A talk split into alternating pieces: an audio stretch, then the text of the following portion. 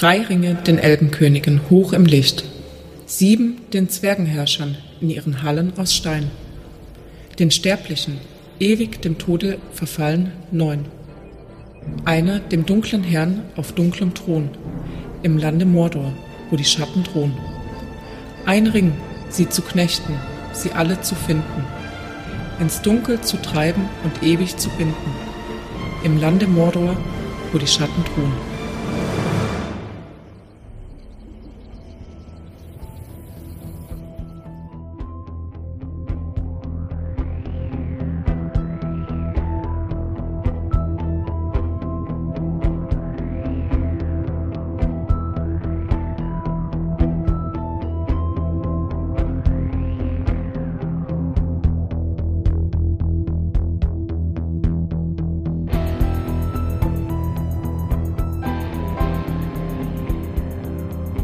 Und herzlich willkommen zu einer neuen Ausgabe Warpcast. Heute wieder mit zum närrischen Tuck.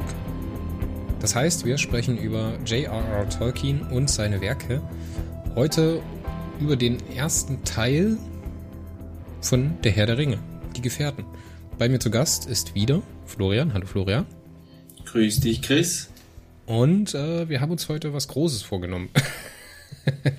Leider in einer sehr ja, suboptimalen Podcast- Situation. Ähm, es war alles ein bisschen gestresst heute und mal schauen, wie das heute rauskommt. Aber okay. Florian, was gibt's Neues bei dir? Ja, was gibt's Neues? Ich habe mich äh, durch das erste Drittel des Herrn der Ringe nochmal durchgelesen. In der Wolfgang Kräge Übersetzung. Uh, das ist spannend. Ja. Karu habe ich immer noch nichts gefunden ich möchte gern ein älteres Buch haben, ob da vielleicht irgendwelche Abweichungen zur aktuellen Übersetzung drin sind, aber ja. Ja, es gibt ja durchaus äh, unterschiedliche Übersetzungen, aber ich denke, da werden wir nachher nochmal in der Tiefe reingehen. Ich habe die Karu-Übersetzung gelesen, und zwar die jüngste Überarbeitung, da gibt es auch nochmal Unterschiede. Ähm, aber was gibt es noch allgemeines? Ähm, es gibt immer noch Sticker, wenn ihr noch einen Sticker haben möchtet, sagt mir bitte Bescheid, dann schicke ich euch einen zu, ist gerade kein Problem. Ich muss es aber halt wissen. Wenn ihr einen haben wollt, dann bitte äh, eine E-Mail an podcast.warp-core.de podcast.warp-core.de oder an meine Social Media Kanäle, ähm, Instagram, Facebook, Twitter oder ihr schreibt halt einfach äh, einen Kommentar hier unter die Seite, was aber halt die schlechteste Variante ist, weil es sein kann, dass ich das erst äh, ein bisschen zeigt verzögert lese. Jo, Warpcast in Zukunft habe ich mir noch als allgemeinen Punkt aufgeschrieben. Ähm, wir werden mal schauen, wie wir weitermachen mit dem Warpcast nach der Perioden Podcast Woche. Denn in nächster Zeit stehen bei mir ein paar berufliche Veränderungen an, deswegen müssen wir da irgendwie einen Weg finden, wie wir das am Leben halten, aber halt äh, das, den Workload ein bisschen runterbringen. Das heißt, die Folgen ab dem 21.09. sind schon nicht mehr geplant müssen wir dann mal schauen, wie wir da einen Weg drumherum finden, welche Veröffentlichungsreihenfolge wir nehmen, welche Taktung wir nehmen und sowas. Das ist alles noch ein bisschen in der Schwebe. Das heißt, es kann auch sein, dass wir da kurzfristig mal eine Pause einlegen für ein oder zwei Monate und dann halt gucken, wie wir uns schütteln, dass wir das äh, weitermachen können. Jo, aber ansonsten denke ich, ist alles gut, oder? Für mich kein Problem. Ich bin auf Zuruf äh, verfügbar. Natürlich, wenn es die berufliche Situation zulässt. Aber ich denke, wir kommen recht gut klar mit äh, ein bis zwei Monaten Vorlaufzeit. Ich meine, wir hatten jetzt für den zwischen Hobbit und die Gefährten hatten wir, glaube ich, jetzt ein halbes Jahr. Nee, so lange war das doch gar nicht, oder? War das nicht im Dezember? War, war das echt schon im Dezember? War das schon heuer? Das war schon heuriger Podcast, ja. Ja, es ist alles, die, die Zeit rennt so schnell, ich könnte es jetzt gar nicht mehr genau sagen, aber auf alle Fälle war die Vorbereitung jetzt äh, auf die Gefährten recht kurzweilig. Und ja, ich freue mich jetzt auf unser Gespräch, auf unseren Austausch und vielleicht wirft der eine oder andere noch irgendwelche Kritik dann rein und sagt, da, ah, das, was der Flo da erzählt, ist kompletter Bullshit. ähm, wir harren der Dinge, die da kommen, sage ich jetzt mal. Ich habe gerade geschaut, am 26.03.2021 kam der erste Tolkien-Podcast. Ist das erst drei Monate her? Ja, vier fast, ne? Unglaublich. Unglaublich. Unglaublich, kam mir länger vor. Ja, das ist das Podcast-Fieber. Ja. Florian, der Herr der Ringe, wie hast du Zugang gefunden? Womit hast du angefangen? Hast du erst die Filme gesehen oder hast du erst die Bücher gelesen? Wann bist du dazu gekommen? Erzähl mal ein bisschen. Ich habe den Herrn der Ringe über den Hobbit kennengelernt. Wir haben, ich behaupte damals in der Schule, den, den Hobbit gelesen, sogar in Deutsch. Und danach hieß es hinten im Buch, ja, da gibt's noch den Herrn der Ringe. Und dann war ich halt, ja, lästiger Teenager und habe gesagt, ich hätte gern die Bücher. Und dann gab's, glaube ich, ein oder zwei Jahre bevor der erste Film in die Kinos kam, gab's diese von Klett Cotta, diese grüne, die klassische, die. Jetzt die Neuauflage in, im Rahmen der Kriege-Übersetzung. Ja, aber aus dem 2000er Jahr oder 99, zwischen, zwischen 95 und 2000 gab's schon mal diese, diese grüne Ausgabe, auch im Schuber, alle drei Bände. Gab's jetzt, glaube ich, letztes oder vorletztes Jahr nochmal, gibt's jetzt auch wieder mit überarbeitetem Cover und, und schick gemacht. Habe ich gerade kürzlich in einem Buchladen gesehen. Und da halt die ältere Variante von Krieger auch übersetzt. Und äh, damals hatten wir noch die alte Währung, bei euch die D-Mark und, und wir hatten halt noch den österreichischen, österreichischen Schilling. Und das gab's da mal, möchte ich behaupten, für, für 300 oder 400 Schilling, was jetzt umgerechnet ja eher auf die 35 Euro hinkommt mit Inflationsbereinigung. Ja, und dann habe ich die Bücher gelesen. Und das, die waren anfangs, also für so einen Teenager,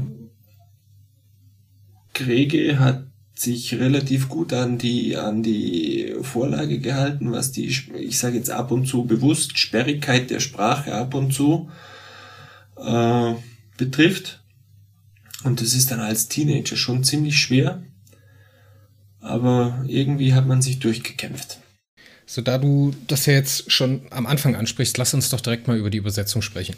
Es gibt zwei gängige Übersetzungen. Das ist einmal die von Margaret Carew und einmal die von Wolfgang Krege. Ähm, die von Margaret Carew in der Urfassung stammt von 1969 bzw. 70 und wurde aber auch in mehreren Schritten ähm, neu überarbeitet bzw. angepasst. Wir hatten es ja auch schon im Hobbit, dass diese Übersetzungen immer mal wieder angefasst worden sind, um halt ähm, Wording-Probleme bzw. Namensübertragungen ähm, auszugleichen. Landläufig sagt man immer, dass die Karo-Übersetzung die klassischere ist, die reinere ist. Das hat unterschiedliche Gründe. Ähm, Caro hat zu ihrer Zeit, als sie das übersetzt hat, natürlich Zugang gehabt zu Tolkien. Also sie war auch bei Tolkien, hat mit ihm äh, viele Briefe gewechselt, viele Diskussionen geführt über das Thema, wie man da eine Übersetzung oder eine Übertragung, ist es ja mehr oder weniger ins Deutsche, angehen muss. Ne? Und zum Beispiel in der Karu-Übersetzung gab es eine extra Lyrikerin, die sich um die Gesänge und um die Gedichte gekümmert hat. So, Karu ähm, in der Übersetzung ist sehr sperrig, muss man sagen.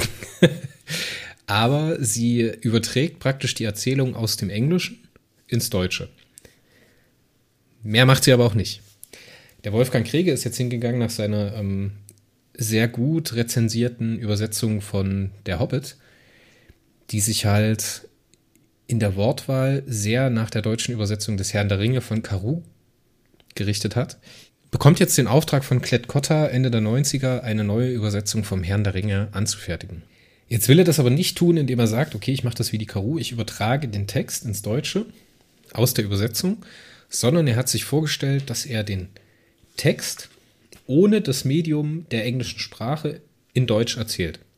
Klingt vielleicht ein bisschen wirr und ein bisschen komisch, aber er hat praktisch versucht, dieses, dieses, diesen Mittelweg des Englischen auszulassen und hätte sich vorgestellt, okay, wie hätte Tolkien die Geschichte heute in deutscher Sprache erzählt. Da gibt es ein paar Stilentscheidungen, die halt teilweise nicht durchgezogen werden und die halt teilweise meiner Meinung nach ein bisschen schwierig sind und sehr aus dem, ja, dieses unliebsame Wort aus dem Zeitgeist kommen. Wie zum Beispiel, dass äh, man nicht die Ihr-Anrede, also das royale Ihr, bei der Ansprache von Königin wählt, sondern dass man sich sieht. Das ist natürlich für den Leser in 2000 oder in den 90ern oder aus den 90ern heraus ein einfacher, zugänglicherer Text. Aber es verändert natürlich die Beziehung von den Personen zueinander. Ne? Weil in Karu hat sich das immer für den deutschen Leser angehört oder gelesen wie so eine mittelalterliche Geschichte oder sowas. Und hier bei Kriege ist es halt so, dass es halt schon teilweise flapsig ist, ne? weil das bekommt natürlich auch so ein bisschen einen, einen, einen Charme, wenn der Sam oder der Sam den Frodo nicht als Herr anspricht, sondern als Chef oder Chefchen. Ne? Oder wenn halt einzelne, einzelne Figuren im Roman Penner genannt werden oder der Kunde wird ganz oft gesagt, in Bre zum Beispiel. Wenn wir das in der Übertragung sehen von Karu, dann ist das alles ein bisschen stimmiger und besser aufeinander abgestimmt. Aber man muss sagen, dass die äh, Karu-Übersetzung halt auch ein Konsens ist. Wenn man jetzt sagt, welcher Text ist zugänglicher, welcher ist einfacher und flotter zu lesen, welcher eignet sich auch besser, um ein Hörbuch abzugeben, muss ich sagen, ist es die Kriege-Übersetzung. Kennst du die Karu-Übersetzung überhaupt? Nein. Ich muss zu meiner Schande gestehen, die ist mir komplett unbekannt. Fallen dir jetzt irgendwelche augenscheinlichen Textstellen auf, die man mal vergleichen könnte, Florian? Äh, man könnte. Ich habe äh, in alter Studienmanier habe ich mir überall, wo ich äh, gedacht hätte, das wäre eine gute Textstelle, habe ich mir so Fähnchen reingeklebt. Äh, ist nicht nur eins, eins geblieben. Wenn du die Kriege-Übersetzung vor dir hast, natürlich das, das Ringgedicht, das wäre spannend zu kennen wie das, wie das bei Karu übersetzt wurde? Das wurde nicht geändert, weil Krieger hat auch die äh, Übersetzung meiner Meinung nach übernommen, die für die Lyrik gemacht wurde. Die sind also eins zu eins. Ah, die lyrischen Übersetzungen. Ja, ich bin Tom Bombadil-Fan. Dann würde mich interessieren, wie so gewisse Darstellungen von, von Bombadil und Gold, Goldbeere ausfallen. Dann spring doch mal bitte schnell zu der Stelle. also das beginnt in der, in der Kriege-Übersetzung ist es, also in meiner Fassung sage ich jetzt einmal auf der Seite 169 geht's los, wie sie in Tom Bombadils Haus kommen. Dann nehmen wir uns doch einfach mal das Kapitel äh, in Tom Bombadils Haus. Wenn ich jetzt da zum Beispiel die Beschreibung von, von äh, vom Interieur hernehme, das ist gleich der zweite Abseits, auf einem Stuhl an der Rückwand mit dem Gesicht zum Eingang saß eine Frau. Das lange gelbblonde Haar fiel ihr bis über die Schultern herab. Ihr Kleid war grün wie junges Schilf, mit Silberfäden wie von Tautröpfchen durchwirkt, der Gürtel golden, in der Form einer Kette von Schwertlilien und mit blassblauen Vergissmeinnichtknospen besetzt. Zu ihren Füßen schwammen weiße Seerosen in breiten Schalen aus grünem und braunem Ton so dass sie inmitten eines Teiches zu sitzen schien. So, dann vergleiche ich das einfach mal mit der Übersetzung von Karu. In einem Stuhl an der Rückwand des Raumes gegenüber der Eingangstür saß eine Frau. Ihr langes goldblondes Haar wallte ihr über die Schultern. Ihr Gewand war grün, grün wie junges Schilf, durchwirkt mit Silber wie Tauperlen. Und ihr Gürtel war aus Gold, geformt wie eine Kette aus Schwertlilien und besetzt mit blassblauen Vergissmeinnichtknospen. Zu ihren Füßen standen große Schalen aus grünem und braunem Steingut, in denen Wasserlilien schwammen, so dass es aussah, als thronte sie inmitten eines Teiches. Ich denke, daran kann man schon ziemlich viel ablesen, was so den allgemeinen Text ist und außerhalb von den Dialogen stattfindet. Dass Karu halt sich auf gängiges oder umgangssprachlich bekanntes Vokabular verlässt, was Karu hier ganz bewusst rauslässt. Er nimmt zum Beispiel nicht so eine antiquierten Sachen wie Steingut, was heutzutage nicht mehr verwendet wird oder so gut wie nicht mehr verwendet wird. Und Kriege nimmt sozusagen Ton, weil unter Ton kann sich direkt jeder etwas vorstellen. Und das macht den Text mhm. in ganz vielen Stellen halt zugänglicher. Genauso Wortwiederholung und Lyrik, die halt äh, Tolkien wahrscheinlich im Englischen, Englischen mehr oder weniger gerne verwendet hat, lässt er halt raus und schneidet das weg, um die Sätze kompakter und kürzer zu halten. Wie gesagt, ich habe es jetzt verglichen, indem ich halt Textstellen ähm, gelesen hatte und danach mir nochmal das Hörbuch angehört habe. Und jetzt muss man sagen, das Hörbuch, was ich gehört habe, ich glaube, das ist auch das einzige gängige von Krieger, ist vom äh, Synchronsprecher von, äh, von Gandalf aus dem Film gesprochen worden. Und das äh, funktio funktioniert natürlich sehr, sehr gut. Das kann ich mir gut vorstellen, ja. Achim Höfner heißt er.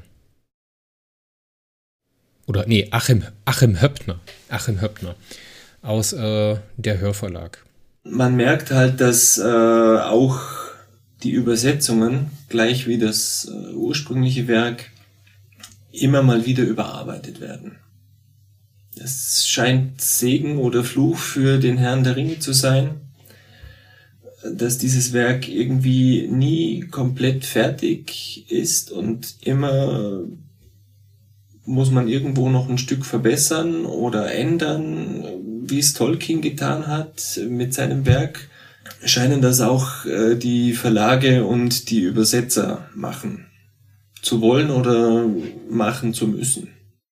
Ja, da muss man aber sagen, dass äh, gerade die Kriege-Übersetzung, die ist ja sehr umstritten ne? im Fandom. Also viele Leute mögen die ja überhaupt nicht und äh, feinden da den Kriege sehr an.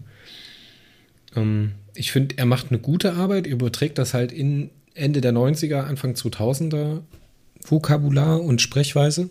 Und die bleibt ja bis heute konserviert. Ich meine, dass 2012 noch eine neue Fassung der Kriege-Übersetzung rausgekommen ist, eine überarbeitete äh, Fassung, in der aber nicht der Wortton überarbeitet worden ist, sondern ähm, eher orthografische Fehler, die im Druck passiert sind, beziehungsweise im Satz.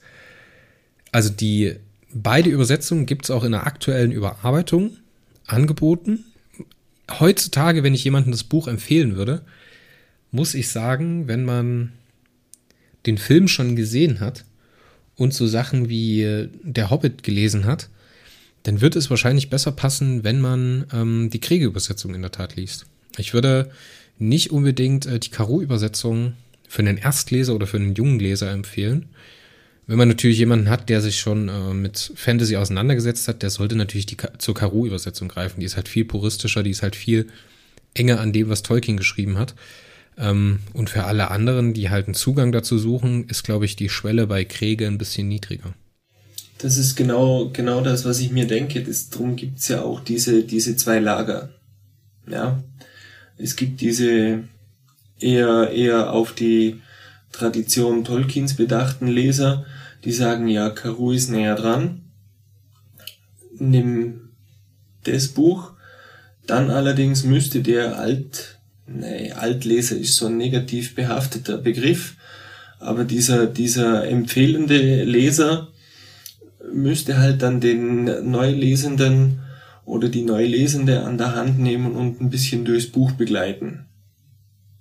Wenn ich sage, ich habe effektiv keine Zeit, du willst ein gutes Fantasy-Buch lesen, in den Herrn der Ringe, äh, die drei grünen Bücher, kannst du nichts falsch machen. wenn du Fragen hast, komm halt. Wenn man den Kostenfaktor mit dazu nimmt, dann würde ich sagen, es gibt eine Gesamtausgabe, da sind alle Bücher in einem Band mit drin. Ähm, das ist die überarbeitete Kriege-Übersetzung aus 2012 müsste das sein. Die habe ich auch drüben stehen. Mhm. Ähm, die ist halt sehr, sehr preiswert. Ne? Und wenn man jetzt sieht, was, was man da für die Trilogie auf den Tisch legt. Naja, es kommt, da gibt's ja auch wieder zig verschiedene, da gibt's die mit Ledereinband, dann gibt's die mit dem, mit den grauen Einbänden. Die, die habe ich. Die ist super schön. Und, und äh, im Schuber drin, das sind aber Bücher zum Anschauen, das sind keine Bücher zum Lesen für mich nicht falsch verstehen, das sind Bücher für Sammler, da blättert man einmal durch, aber man liest es nicht. Das wäre, also mir persönlich wäre das zu schade, wenn ich da das Geld in die Hand genommen, da gibt's genauso eine ledergebundene Sonderedition, gibt's glaube ich im englischen Original. Das stelle ich mir ins Regal und sag, schön, ja. Aber das nehme ich jetzt nicht zweimal im Jahr raus und lese da drin. Dafür ist mir das Buch zu schade. Ich habe die, die dreibändige Grüne, die habe ich am Wochenende gesehen von Clet Cotard, die, die ähm, Wiederauflage, die geht über den Ladentisch für 35 Euro. Ich weiß nicht, was deine Gesamtausgabe äh, kostet. Also die Karo in dem braunen Pappschuhe mit dem Schutzumschlag und dem schönen Druck, äh, die ist ein bisschen teurer, die kostet 88 Euro zurzeit, zumindest bei einem großen Versandhändler. Das ist natürlich mhm. ein Preisunterschied, ne? Und ich glaube, die äh, Kriege Gesamtfassung in einem Band äh, Paperback vom äh, Klett-Cotta, die kostet so 20 Euro, müsste das sein. Muss jeder selber wissen. Da hat man natürlich auch ein Brikett in der Hand. Ne? Also ich finde es ehrlich gesagt Richtig. angenehm. So zum Lesen finde ich die, finde ich die grüne Ausgabe von Klett-Cotta natürlich auch sehr, sehr angenehm, weil die halt auch ein bisschen größer gedruckt ist. Aber hier die wirklich gebundene Fassung in diesem grauen Pappschuhe, die kann man auch gut lesen, muss man sagen, ist okay weil der Satz schön ist. Aber die Schrift ist halt deutlich kleiner, der Zeilenabstand ist geringer, so das lädt nicht zum Lesen ein. Das ist eher mhm. zum Durchblättern, nochmal zur einzelnen Stelle raussuchen. Ich weiß, was du meinst, ich kann das durchaus nachvollziehen. Ne? Aber hier die Taschenbuchversion, die neue Ausgabe, das ist natürlich auch ein tierisches Brikett, was du dann mit dir rumträgst. Da ist deine Tasche eigentlich mehr oder weniger voll mit. Und kürzlich habe ich, glaube ich, gesehen, die Karu-Übersetzung auch von Klett Cotta in Rot. Die sind, glaube ich, auch alle drei Bücher in einem Band zusammen. So wunderschön rot und, und ich, ich glaube auch die, die Seiten sind rot, äh, ja, die sind rot eingefasst. Ja. Ähm, und die kostet, glaube ich, 50 Euro. Und dann gibt's noch eine, noch eine Jubiläumsedition, weil letztes Jahr waren ja, letztes Jahr 50 Jahre deutsche Ausgabe hat ja, Klempkott da auch, auch ein, ein, ein besonderes äh, Exemplar ausgegeben, streng limitiert natürlich. Und äh, ja, es gibt sicher Sammler, die sich jede einzelne Edition aufgrund der einzelnen Vorzüge, die sie hat, ins Regal stellen. Bin da momentan noch etwas mehr der Pragmatiker, muss ich ganz ehrlich sein. Nö, das ist ja auch richtig so. Das da braucht man ja auch kein Blatt vor den Mund nehmen. Und ich habe halt auch noch das E-Book in der Karu-Fassung. Das habe ich auch für die, für die äh, Aufnahme jetzt nochmal gelesen, weil E-Books sind halt einfach ein bisschen handlicher für mich. ja, wie, gesagt, diese, diese drei grünen Bände sind jetzt nicht sonderlich dick. Wenn ich jetzt das alles in einem drin hätte, hätte ich mir ganz sicher auch nochmal das E-Book besorgt. Äh, einfach weil, weil so ein, so ein äh, E-Book-Reader einfacher zum Mittragen ist als ein 1200 Seiten Werk. Ja, okay. Also nochmal, um das klarzustellen. Ne? Wir hatten es im Hobbitcast natürlich auch schon gesagt, aber das ist hier kein Podcast von äh, echten Tolkien-Profis oder Leuten, die einen äh, Hochschulabschluss in Tolkien-Wissenschaften gemacht haben. Wir sprechen als Fans über die Bücher. Ne? Wenn ihr was Spezielleres über Tolkien hören wollt oder über die Herr der Ringe hören wollt, dann solltet ihr vielleicht auch andere Podcasts hören, zum Beispiel den Toycast von der Deutschen äh, Tolkien-Gesellschaft. Verlinke ich euch auch in den Show Notes. Da gibt's auf jeden Fall immer sehr, sehr viel gut recherchiertes, gut sortiertes und gut aufbereitetes Wissen über Tolkien. Bei uns gibt's eigentlich nur ein bisschen Fanboy-Tum, oder Florian? Angereichert durch den ein oder anderen ich, Fact. Ich kann sagen, es, es sind äh, ich höre mir das, diesen Podcast von der Tolkien-Gesellschaft unheimlich gerne an, weil immer irgendwelche Twists drin sind und, und schau dir das nochmal an und ja, das könnte ja wirklich so sein. Aber es ist, ich möchte behaupten, gleich wie, wie bei den später aufgeschlagenen Franchises, ich sag's, ich nehme jetzt Krieg der Sterne, das hat mit drei Filmen begonnen und ist mittlerweile ein Universum geworden mit, mit äh, was ist Kanon, was ist kein Kanon und so weiter und so fort. Man kann aus allem eine Wissenschaft machen. Äh, die Werke Tolkiens haben es geschafft, dass sie an Universitäten behandelt werden. In, in Literaturstudiengängen und es gibt, ich möchte behaupten, an der University of Glasgow gibt es sogar einen Studiengang, der sich mit, mit Fantasy beschäftigt, wo es, wo es auch schon äh, Doktoren gibt. Eine der bekanntesten ist die Dimitra Fimi, die sich äh, sehr eingehend mit Tolkien und seinen Werken auseinandergesetzt hat, nicht nur mit dem Lord of the Rings oder dem Herrn der Ringe, wie es auf Deutsch heißt, sondern auch mit, mit äh, allen möglichen anderen Werken.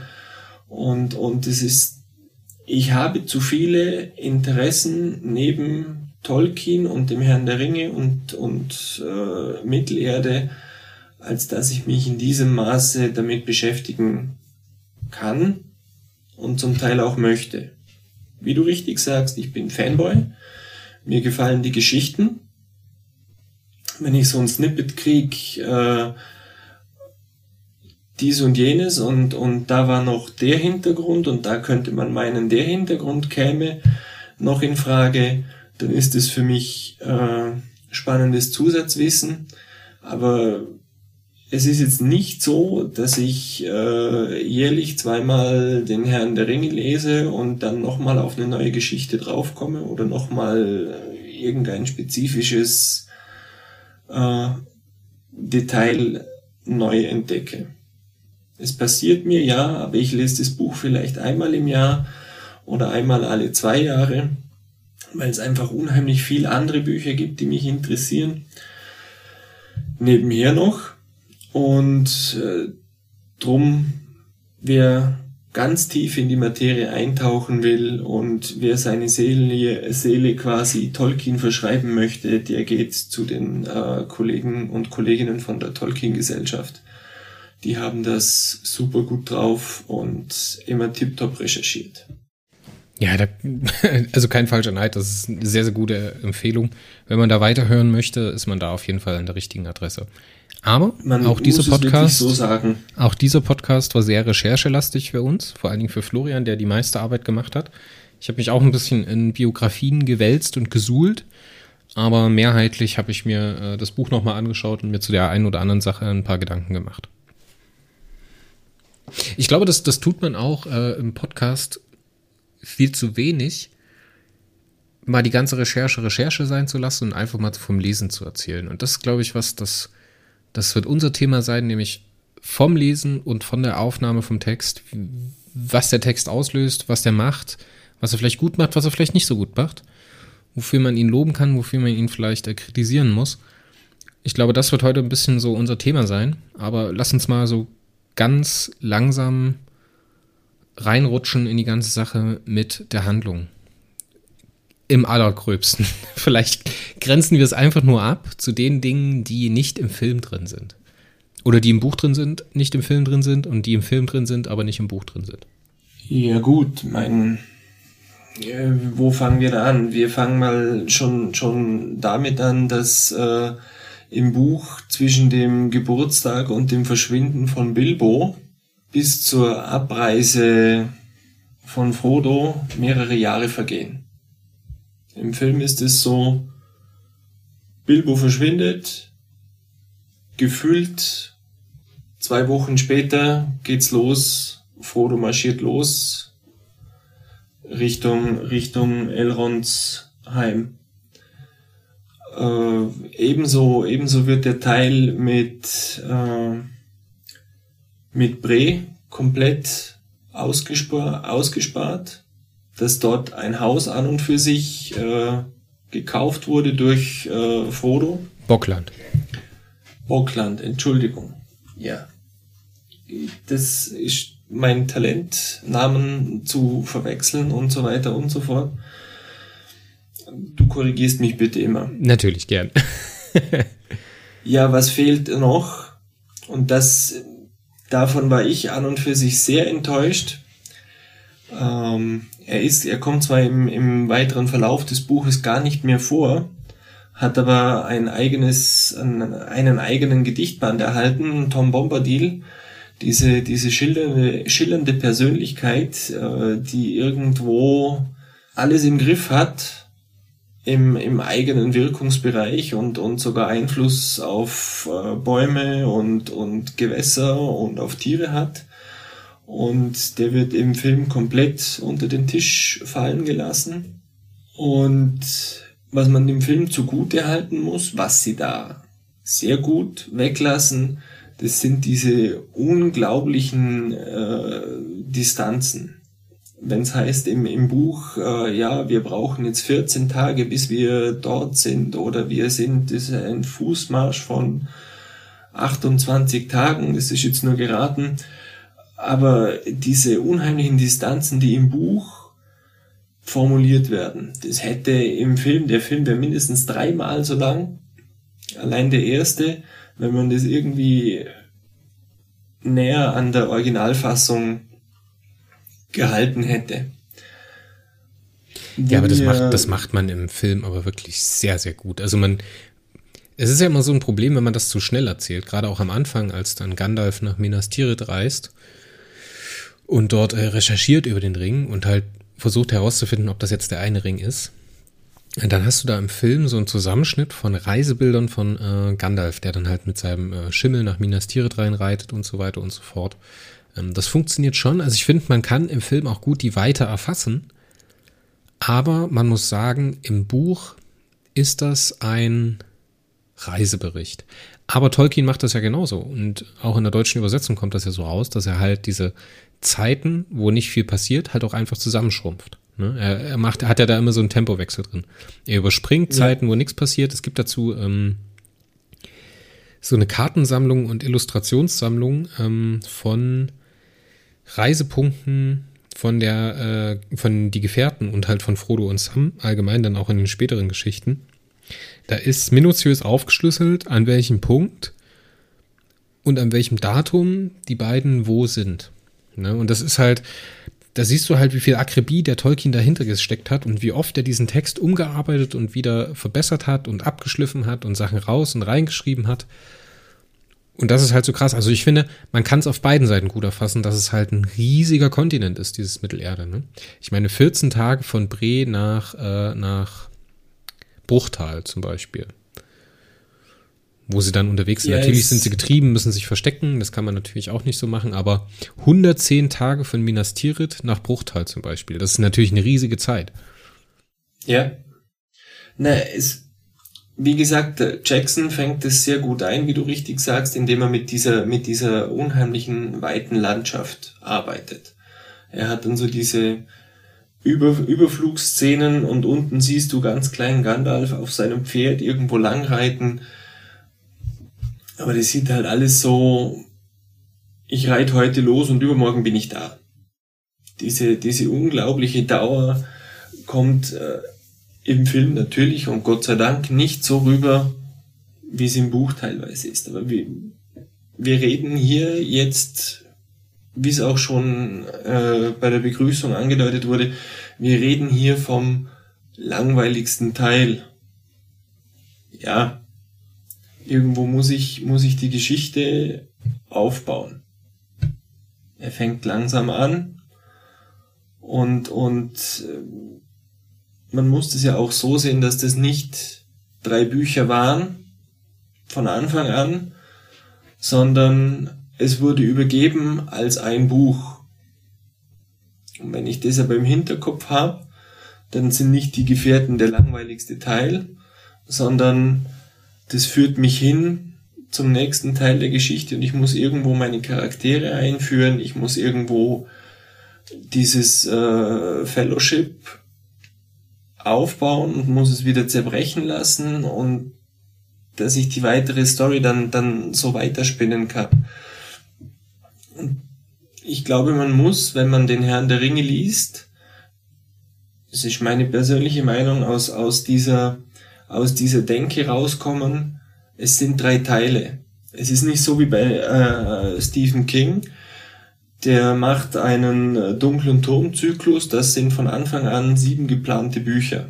Und dann kommt dies Jahr eins, nächstes Jahr eins, übernächstes Jahr eins die immer irgendwo leicht abgeschlossen sind, aber dann doch wieder mit dem Hinweis aufs letzte Buch kommen.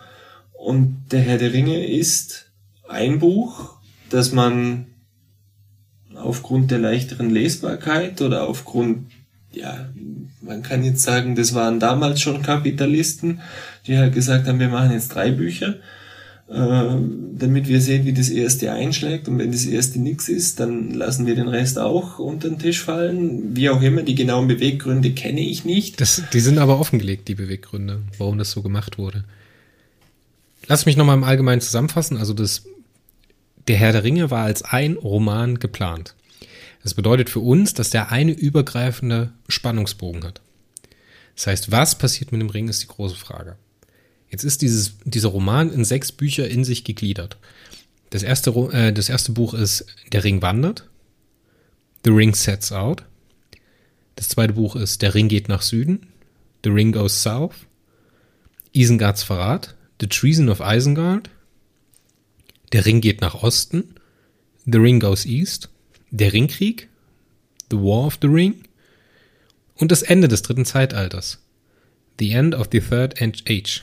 The End of the Third Age. So, und diese Bücher wurden im Groben so zusammengesteckt, dass man sagen kann, ungefähr zwei Bücher bilden einen Teil der Geschichte. Und das wurde aufgrund der hohen Papierpreise nach dem Zweiten Weltkrieg so gemacht. Der Herr der Ringe ist ja 1953 äh, in Großbritannien erschienen. Richtig. Und wurde dann aufgrund der hohen Papierpreise in drei Teile geteilt. Um halt nicht zu viel Ja, Papier, Das habe ich dann erfolgreich verdrängt. um nicht zu viel Papier in einer zu großen Auflage im Zweifelsfall in den Sand zu setzen. Das war, glaube ich, dieses, dieses Kapitel mit dem 1000 Pfund Risiko. In der, in der Biografie gab es da, glaube ich, ein Kapitel zu. Das mit dem Risiko, ja.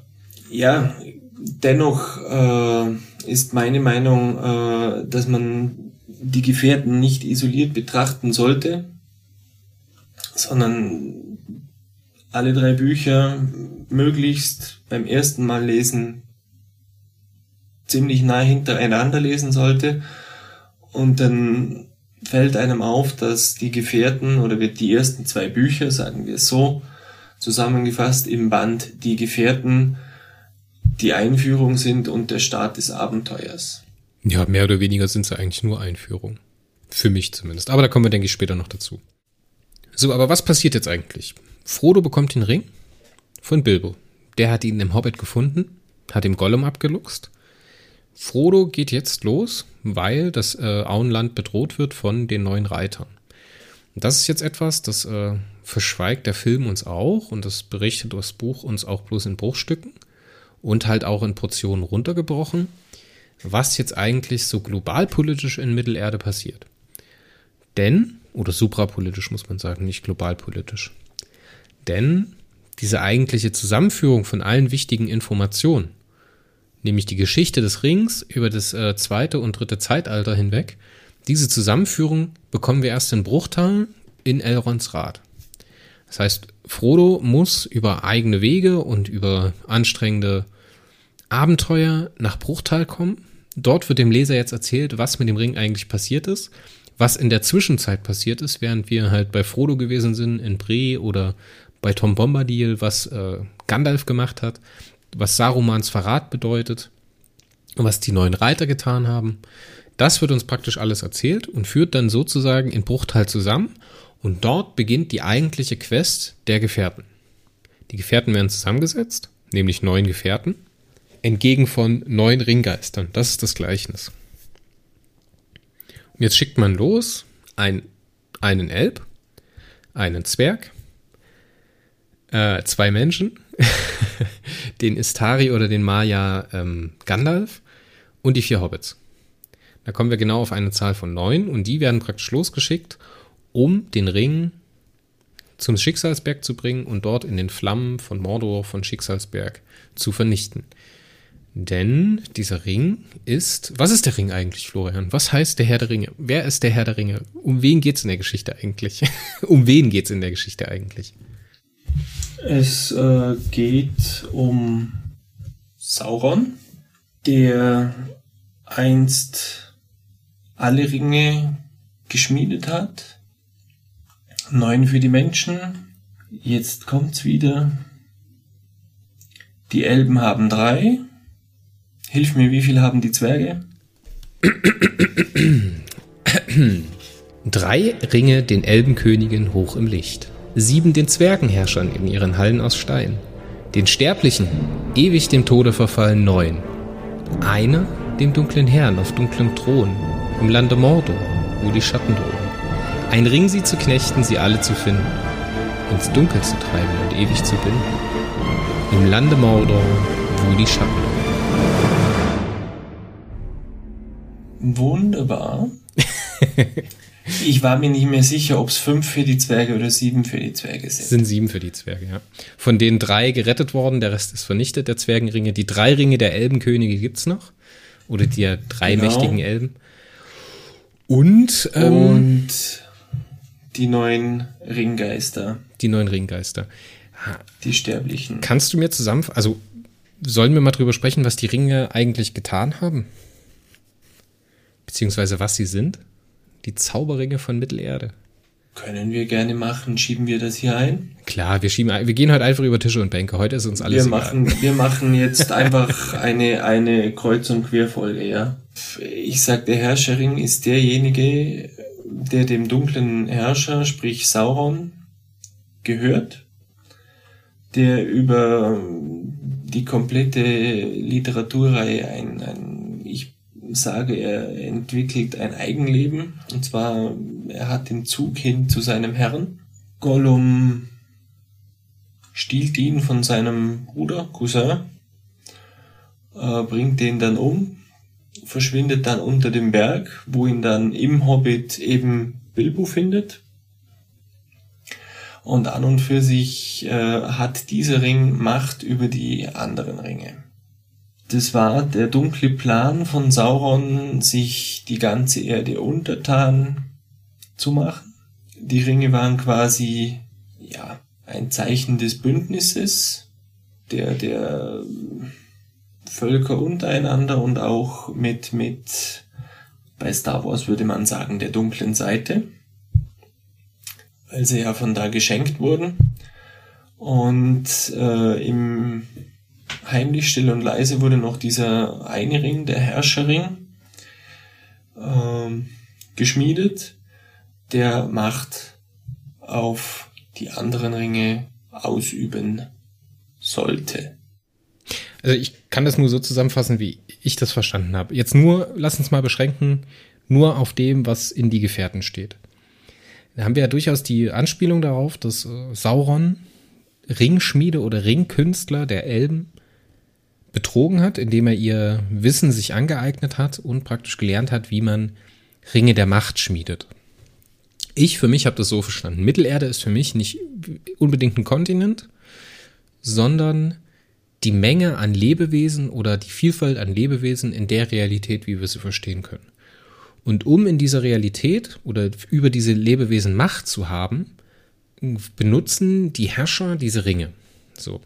Wir kennen ja, oder aus dem Die Gefährten kennen wir im Zweifelsfall drei ähm, Ringträger. Wir kennen äh, vier Ringträger. Wir kennen Sauron als Ringträger, ne, als derjenige, der wirklich die Macht benutzen kann des einen Ringes, des Herrscherringes. Wir kennen äh, Thranduil, den Vater von, von Legolas, den König der Elben im äh, Düsterwald. Wir kennen Elrond, der einträgt. Und wir kennen Galadriel. So. Es ist jetzt alles. Tolkien zu erklären in so einem Podcast ist halt schwierig so. Und um Friede und Einklang zu schöpfen in dieser Welt, braucht man diese Ringe.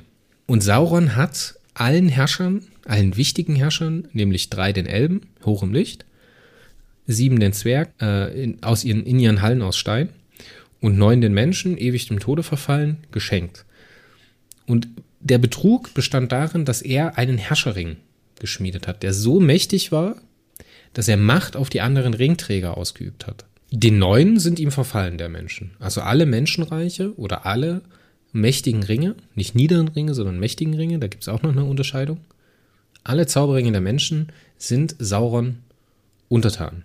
Die Menschenreiche sehen folgendermaßen aus: Es gab die nördlichen Königreiche und es gab die südlichen Königreiche. Im Grunde genommen ist es Andor und Gondor.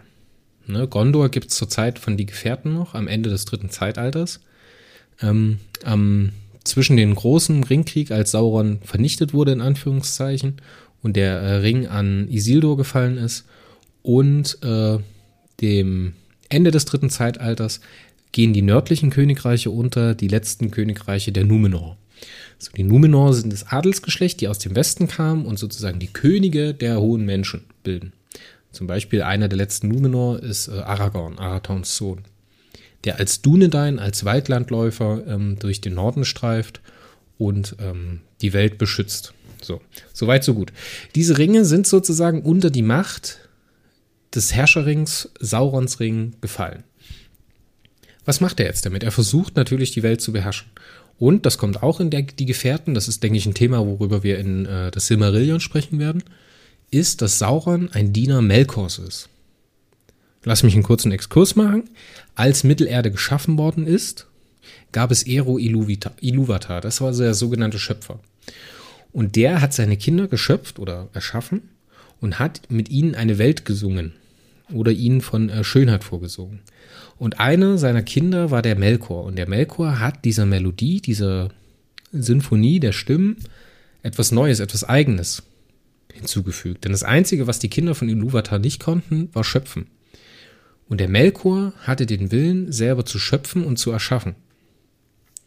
Und das hat er versucht und damit ist er zu einer Art des Bösen geworden, der aber in Mittelerde Gestalt annahm und halt jetzt im dritten Zeitalter in Form von Sauron halt aktiv wird. So, und da kommen wir dazu, dass diese neuen Könige der Menschen, diese neuen Königreiche oder diese neuen Ringträger der Menschen äh, der Macht des Bösen, des einen Rings verfallen sind und zu den Ringgeistern geworden sind. Und die jagen jetzt Frodo aus dem Auenland heraus, weil sie von Sauron auf die Reise geschickt worden sind. Das tun sie nicht linear und es geht auch gar nicht so schnell, denn vor vielen, vielen Jahren hat man Gollum gefangen und ihn ausgepresst. Und von Gollum erfährt man, dass es das Auenland gibt und dass es die Beutlins gibt und wer den Ring hat. Und mehr oder weniger schnell schaffen es diese Ringgeister, ins Auenland zu kommen, Frodo aufzustöbern und dann halt der Auslöser zu sein, dass Frodo mit dem Ring überhaupt losgeht. Nämlich in Richtung Bruchtal, über die Station Bockland, wo er sein neues Haus hat, ähm, durch den alten Wald zu Bom Tom Bombadil, über die Grabhügel nach Bre und von Bre dann end endgültig zur Wetterspitze und von der Wetterspitze dann schwer verletzt über den Bräunen und äh, dann nach Bruchtal. So, und das ist diese erste Hälfte der Reise und jetzt bekommen wir praktisch diese ganze Geschichte erzählt, was äh, mit dem Ring seither passiert ist. Und jetzt geht die Quest praktisch los, dass diese Gefährten zusammengestellt werden von Elrond und auf die Reise geschickt werden ins Nebelgebirge. Man versucht dann, das Nebelgebirge zu übertreten über den Karatras. Das schafft man nicht, da der Karatras ein mächtiger ist, ein mächtiger Berg. Im Film sieht es dann so aus, dass äh, Saruman da seine Finger im Spiel hat und äh, Blitze und Donner auf das Gebirge scheucht, sodass Lawinen niedergehen. Das hat man jetzt hier nicht. Im, äh, Im, Buch ist es so, dass die einfach vom Wetter, vom Karatras, von einer Entität, einer Magie, die in der Welt wirkt, die sich selbst Gandalf nicht äh, erklären kann, werden sie praktisch dazu gezwungen, diesen Pass zu räumen und unter diesem Gebirge durchzugehen durch das alte verlorene Königreich von Moria. In Moria haben die Zwerge zu tief geschürft nach Mithril, einem sehr, sehr starken Metall, und haben in der Tiefe einen Ballrock aufgescheucht. Und dieser Ballrock ist am Ende der Grund dafür, dass Gandalf äh, von der Treppe von Casa, äh, von der Brücke von Casadum fällt mit dem Ballrock gemeinsam in die Finsternis oder in die Dunkelheit. Die Gefährten kommen auf der anderen Seite des Nebelgebirges wieder heraus und schaffen es jetzt nach Lothlorien in das Reich der Galadriel, einer der Ringträgerinnen der Elben. Also dort wird man äh, weiter ausgerüstet, auf sich ausruhen und jetzt geht man praktisch den Anduin in Richtung Süden und fährt den Anduin bis zu den, äh, bis zu den Wasserfällen, den Altvordern hinunter. Das ist im Film dargestellt durch diese riesigen Statuen. Das fand ich, fand ich so toll als Jugendlicher, als ich das das erste Mal gesehen habe wie das mhm. da im mhm. Film visualisiert ist. Und jetzt kommt es dazu, dass die äh, Gefährten sich trennen, weil der Ring beginnt, Macht auf die anderen Gefährten auszuüben. Den Ring können wir in der Herr der Ringe eigentlich nicht als Gegenstand betrachten, sondern der ist mehr oder weniger eine handelnde Person. Das bedeutet, Sauron hat, als er ihn geschmiedet hat, einen Teil seines Wesens, seiner Macht in diesen Ring gebunden und damit wird der Ring zu einer Art ja, Lenker. Er ist derjenige, der Gollum dazu gezwungen hat, unter das Gebirge zu klettern und dort zu lange zu verweilen. Er war, hat sich selbst dafür entschieden, sich von Gollum zu trennen und vom Hobbit gefunden zu werden. Er ist derjenige, der Boromir verführt hat und dazu äh, verleitet hat, äh, Frodo anzugreifen. Und er ist der Grund, warum die Gefährten zerbrechen. Und er ist der Grund, warum Frodo und Sam am Ende des Romans von den Gefährten weggehen, Richtung Mordor nämlich nach Osten, während der Rest der Gemeinschaft plant, Richtung Westen zu gehen nach Minas Tirith. Und da hast du noch einen ganz wesentlichen Unterschied zwischen Buch und Film. Also jetzt nur auf die Gefährten, auf dieses erste Drittel hin. Am Ende des Buches lebt Boromir noch. Am Ende des Filmes lebt er nicht mehr. Ja, von der Kontinuität muss man sagen, ich weiß jetzt nicht, ob er wirklich noch lebt, ne, weil das ja parallel erzählt ist. Aber du hast recht, dadurch, dass Tolkien das als ein großes Buch konzipiert hat, fehlen dem äh, Peter Jackson in den einzelnen Filmen natürlich die einzelnen Spannungsbögen. Das heißt, wenn du eine Filmtrilogie erzählen möchtest aus einem Buch, brauchst du natürlich in jedem kleinen oder in jedem Einzelfilm so einen kleinen Spannungsbogen und einen übergreifenden. Richtig. So, und das gibt das Buch in der Urfassung natürlich nicht her. Und das muss er sich jetzt hier ein bisschen aus dem Finger saugen. Deswegen nimmt er Elemente aus dem zweiten Buch oder aus dem zweiten Teil, nicht das zweite Buch, nämlich das dritte Buch dann, also der dritte, das dritte und vierte Buch bilden praktisch den zweiten Teil, die zwei Türme, und äh, zieht das nach vorne in die Gefährten oder beziehungsweise ans Ende von die Gefährten. Ich hätte es ehrlich gesagt anders gemacht. Ich hätte gesagt, ich nehme ähm, die Ankunft in Lothlorien als Endpunkt des ersten Films. Schnitt, ja. Dafür hätte ich dann halt Lothlorien äh, eher an der Vorlage des Buches dargestellt. Ja, nur als kleine Station, als kleinen richtig, Zwischenstopp. Wenn ich mich richtig an den, an den Film, an den Film erinnere, dann sind die an und für sich nur mit Galadriel im Wald und, und auch diese, diese, diese Szene im Buch, wie sie über den Anduin quasi noch dieses Frühstück einnehmen und jeder bekommt so sein eigenes Geschenk oder auch die Darstellung dieses, dieses riesigen Palastes mit den, mit den ganzen Melonbäumen, äh, die fehlt mir im Film etwas. Dann hätten, wenn wir es so gemacht hätten, wie, wie du es jetzt gerade gesagt hast, mit dieser Geschichte, dass äh, die Gefährten zer zerbrechen, wenn ich das an den Anfang des nächsten Filmes nehme und wirklich mir dann die Zeit nehme, um, um mich an der Buchvorlage von, von äh, Lothlorien äh, etwas näher orientiere. Aber das ist wieder Jammern auf hohem Niveau, sage ich. Ich denke, das sollte es jetzt auch gewesen sein für die Handlung, oder? ja, durchaus. So, und dann kommen wir mal zum nächsten Part im Podcast, nämlich die Entstehungsgeschichte von Der Herr der Ringe. Florian, das ist dein Part, oder? dein großer Monolog. Ja, okay. wir werden das, wir werden das wie immer gemeinsam regeln, weil du immer sehr wertvolle Ergänzungen einwerfen kannst. Äh, ja, Entstehungsgeschichte. Nach dem Erfolg des Hobbit kommt äh, der Verlagschef zu Tolkien und sagt, oh, wir, das äh, erste Buch war so grandios, wir brauchen noch mal was in die Richtung. Ähm, das ist Ende 37, Anfang 38 im 20. Jahrhundert. Und äh, Tolkien sagt, oh, ich hätte aber schon eine Vorlage, da hätte ich noch das Silmarillion, wollen Sie da nicht mal reinlesen?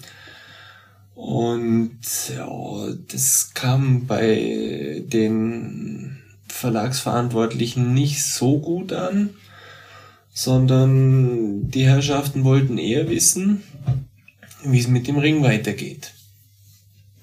Und äh, dann haben sie halt den Auftrag gegeben für das Nachfolgebuch. Und Tolkien fängt dann neben seiner Unterrichtstätigkeit an, oder soll ich es anders formulieren, während Tolkien schreibt, macht er nebenberuflich noch einen Universitätsprofessor und muss diverse Vorträge halten und ähm, darf Vorlesungen an diversen Unis halten und muss sein, äh, seine Leidenschaft immer mal wieder ruhen stellen. Das passiert, glaube ich, in den 40ern sogar mal über ein Jahr lang, dass er nicht am Herrn der Ringe weiterschreibt. Und was, was Tolkien, glaube ich, ausmacht, das war sein Hang zu einem gewissen Perfektionismus. Davon profitieren wir ja heute noch. Es gibt ja immer noch jedes Jahr fast ein unter Anführungszeichen neues Buch, weil der gute Mann so viel hinterlassen hat.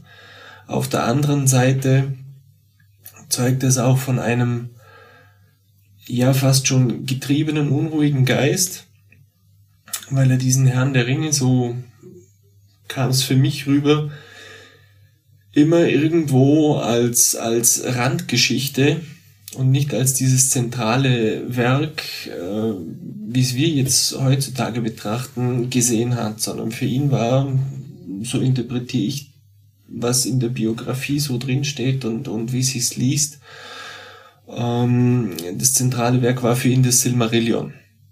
Also die Entstehung und dann kam halt irgendwann der Hobbit und dann kommt halt irgendwann der Herr der Ringe.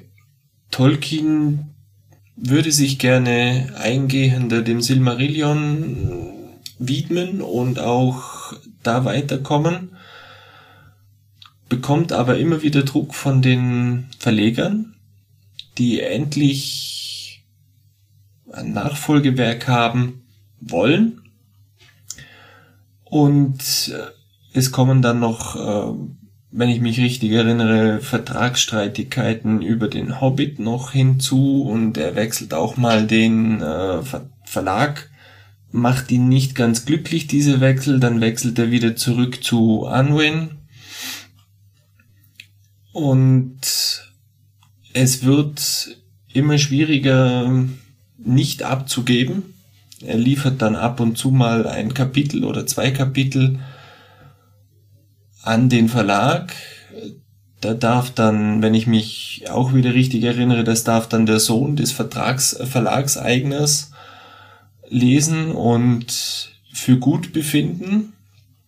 Oder er befindet es für schwierig, dass äh, nach dem Erfolg des Hobbits als Kinder- und Jugendbuch der Herr der Ringe in die ähnliche Schublade reingepresst werden kann.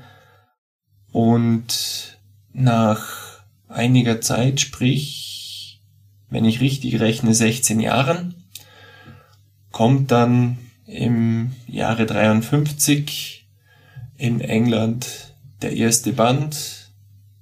Wie vorher schon besprochen, aufgrund des Papierpreises wurde das Buch dreigeteilt. Eben kommt 53 dann der erste Band, die Gefährten auf den Markt. Und erfreut sich seitdem steigender oder gleichbleibender Beliebtheit.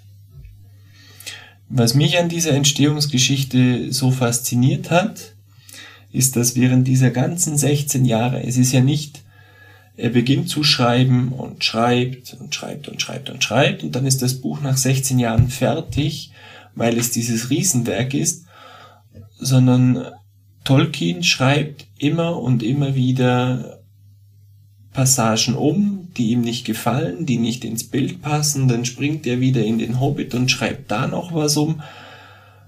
Und es kommt eine neue Fassung auf den Markt, dann fällt ihm wieder auf, wenn ich das jetzt im Hobbit so mache, dann muss ich das aber im Herrn der Ringe anpassen, sonst passt die Geschichte nicht zusammen. Dann schreibt er wieder beim Herrn der Ringe um und darum zieht sich dieser Schaffensprozess so in die Länge. Ich denke, ein bisschen, um ein bisschen äh, Licht ins Dunkel zu bringen, will ich den Tolkien selber mal zu Wort kommen lassen, nämlich mit dem ersten Absatz des Vorworts aus der Karu-Übersetzung.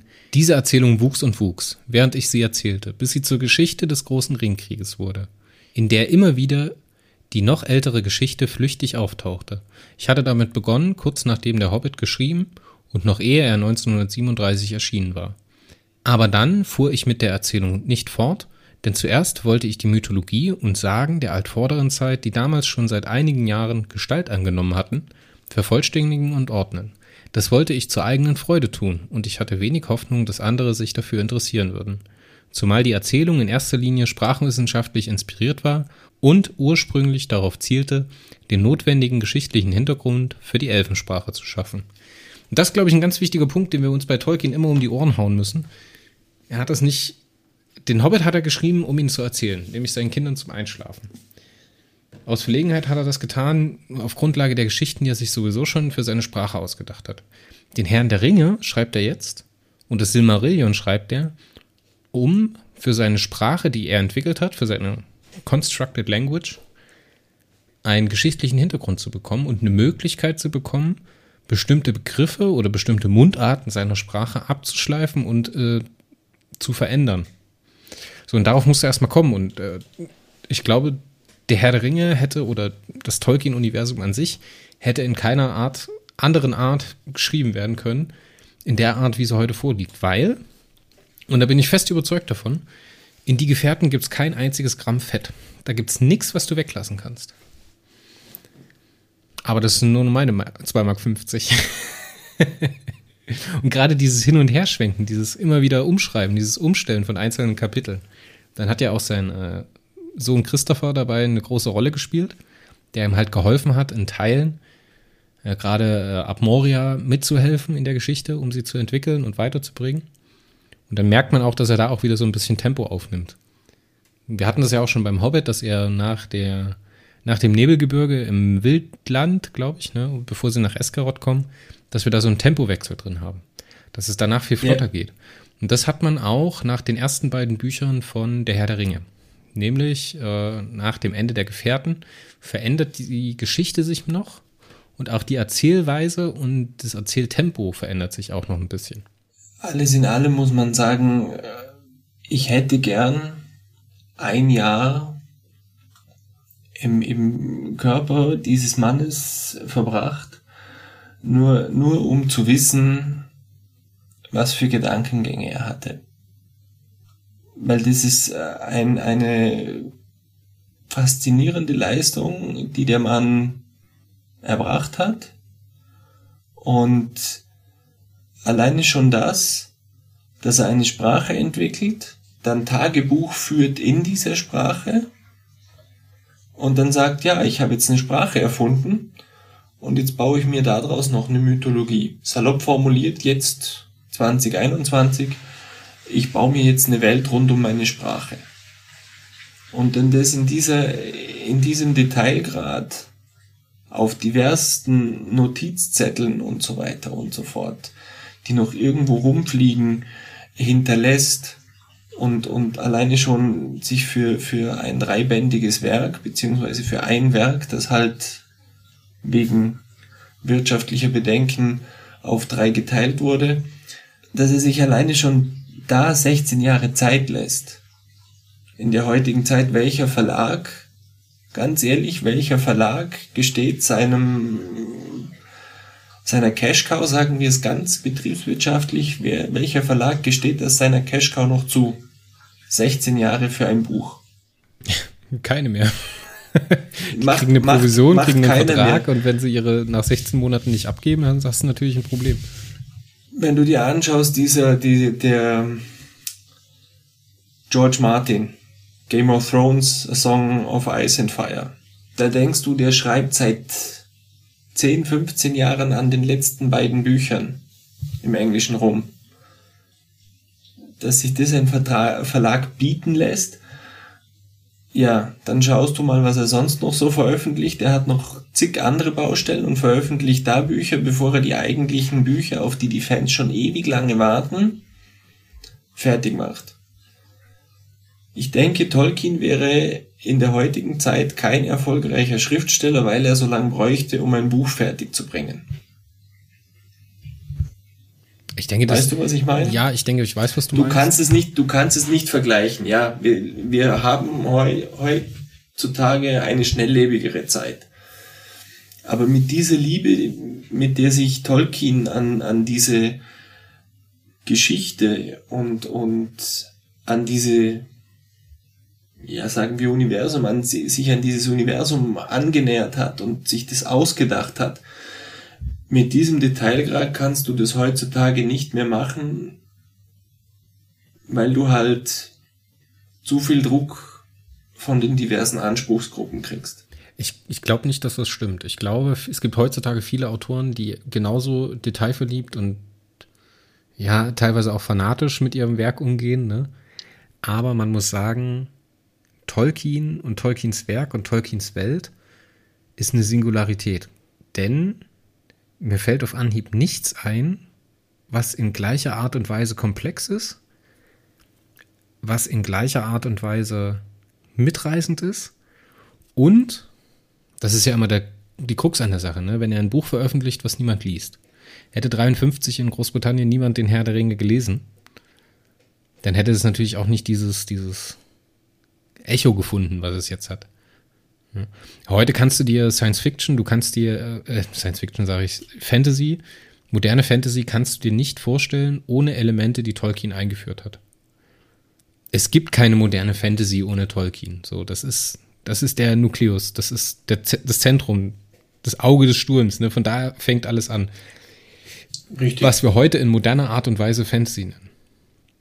So, und selbst wenn du jetzt größere Universen anschaust, wie zum Beispiel Periroden, muss man sagen, es ist eine Singularität, weil es ein oder wen, also er, sein Sohn und vielleicht noch andere, eine kleine Gruppe von Menschen über so lange Zeit so viel Spannung aufrechterhalten haben, so viel Körperspannung aufrechterhalten haben, um das Ding fertig zu machen oder in einer Art und Weise zu präsentieren, dass es konsumierbar wird und dann halt noch zu erweitern. Ich meine, er hört ja nicht auf, ne? Und das Silmarillion ist ja nicht nach der Herr der Ringe geschrieben, sondern das ist ja alles währenddessen. Währenddessen parallel entstanden. Ich meine, klar, er kommt dann an eine Stelle und das beschreibt er ja auch, wenn du seine Briefe liest, wenn du seine seine Bemerkungen liest, wenn du die äh, Wort- oder Namensherleitungen liest, die er da so dazu geschrieben hat, mehr oder weniger Kommentare oder Appendi.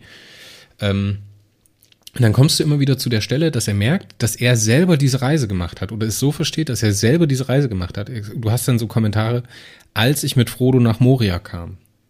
Na, natürlich entdeckt er auch teilweise seine Welt selber. Und das, finde ich, macht ihn zu einem der größten Erzähler aller Zeiten und auf jeden Fall des 20. Jahrhunderts. Denn er schafft es wie kein anderer, die Neugierde vom Leser selber nachzuvollziehen. Und ich finde, man merkt, dass er mit seinen Charakteren mitreißt und an den Stellen, wo Informationen wichtig werden, kommt er an einen Punkt, wo er sich erst dazu die Hintergrundgeschichte ausdenken muss. Natürlich muss er das dann später wieder überarbeiten, glattschleifen und so weiter und so fort. Aber ich finde, das schafft kaum ein anderer, vielleicht noch so Sachen wie Bernhard Hennen, aber natürlich auf einem wesentlich von der Komplexität her niedrigeren Level. Er schafft es selber, seine Welt entdecken zu wollen. Und das ist was, das ist halt wirklich da. Er kann, es gibt ja auch viele Leute, die heutzutage sagen, ja, George R. R. Martin ist ein moderner Tolkien. Ist er nicht. Das ist Quatsch. Das ist, eine ganz, das ist eine ganz andere Art zu erzählen, das ist eine ganz andere Art der Geschichte. Das ist für mich nicht vergleichbar. Es gibt viele Fans davon. Ich kann verstehen, dass die Fans sind. Ich finde die Geschichte auch toll. Aber es ist halt in keiner Art und Weise vergleichbar. Genauso ist Perry Roden und Tolkien nicht vergleichbar oder Harry Potter und Tolkien nicht vergleichbar. Das ist, ich, ich kann ich es nicht mit den Fingerspitzen greifen, ich kann es nicht genau ausmachen, was es jetzt ist, was es so besonders macht. Aber ich habe das, was ich bei Tolkien habe, oder lese oder erfahre oder wie neugierig ich werde, habe ich sonst nirgendwo. Und das ist eine Lesereaktion, weißt du? Das ist jetzt nicht unbedingt was, was du im Text festmachen kannst, aber das ist so, auch wenn du dich weiter damit beschäftigst, wenn du die äh, weiterführende Sekundärliteratur dazu liest, wenn du die Podcasts dazu hörst, wenn du dir äh, Artikel im Internet durchliest, wenn du mit anderen darüber sprichst, wie sie das lesen, dann ist das was, das gibt's meiner Meinung nach in der Tiefe, in der, in der Wertigkeit gibt's das nicht nochmal. Und das macht's für mich so besonders. Und deswegen ist die Entstehungsgeschichte mit ihrer Verwurzelung im 20. Jahrhundert oder in der ersten Hälfte des 20. Jahrhunderts auch so ausschlaggebend. Ich meine, es ist nicht ohne Grund, dass Tolkien in der Zeit des Zweiten Weltkriegs eine Pause gemacht hat. Natürlich ist in seinem privaten Leben auch was vorgefallen. Ne? Natürlich muss dieses ganze Land, diese ganze Zivilgesellschaft da erstmal diesen Schock überwinden. Und jetzt geht er relativ, äh, der Tolkien relativ, äh, ja, er ist manchmal hier und da ein Trickster. Ne? Also es gibt ja so Sachen, wir werden, denke ich, später auch noch über Tom Bombardier sprechen müssen, wo er sehr viel von seinem Leser verlangt, mitzudenken zu können. Ne? Und er spricht dann auch über Analogie und Anwendbarkeit seiner Texte auf äh, die Geschichte des 20. Jahrhunderts. Und äh, selbst wenn das jetzt nicht ein Bild für irgendetwas ist, was in Realität passiert ist, meinetwegen Ersten oder Zweiten Weltkrieg. Aber es ist auf jeden Fall von den Vorgängen in der Welt über die erste Hälfte des 20. Jahrhunderts in irgendeiner Art und Weise beeindruckt. Wenn du dir jetzt mal die Tonung oder den Erzählstil aus dem ersten Teil, die Gefährten, zum Beispiel mit dem zweiten Teil, äh, die zwei Türme, oder halt dem dritten Teil, äh, die Wiederkehr des Königs, anschaust, dann ist es, wenn du dann das auf der Zeitlinie siehst, wann er welche Teile oder Anteile geschrieben hat, ist es für mich offensichtlich, dass das nur, dass diese Geschichte, so wie sie hier steht, nur über diese Zeit genau in diesem geschichtlichen historischen Kontext geschrieben werden konnte und auch nur von einer Person in Großbritannien. Und auch nur von einer Person, die selber glaubt, dass es zur englischen Geschichte oder zu seiner Geschichte kein, oder zu seiner Sprache kein, kein äh, echtes äh, Volksepos gibt. Ne? Du willst also irgendwas damit bewirken. So Epen sind ja immer dafür da, das ist ja teilweise Bildungsliteratur oder Ausbildungsliteratur oder man will mit dieser ganzen Sache eine bestimmte Moral transportieren. Und ich denke, das will Tolkien auch hier mit Herr der Ringe. Ne? Und das ist ja immer so eine Sache, ob man das jetzt interpretieren muss oder sowas. Aber ich finde, ohne ein genaues Wissen über die Vorgänge in der ersten Hälfte des 20. Jahrhunderts kann man der Herr der Ringe nicht vollumfänglich erschließen für sich. Und man kann es nicht herauslösen aus dem 20. Jahrhundert. Das funktioniert einfach nicht. Das wäre so nie geschrieben und es kann auch so nie gelesen werden. So. Die ersten Toten im Roman tauchen auf, während äh, der Zweite Weltkrieg tobt, während die Luftschlacht über England entsteht. Da, wenn du das siehst, wie die Handlungsanteile geschrieben sind, haben wir praktisch den ersten Teil bis Moria und danach geht es eigentlich los, dass Verluste da drin sind. Ne?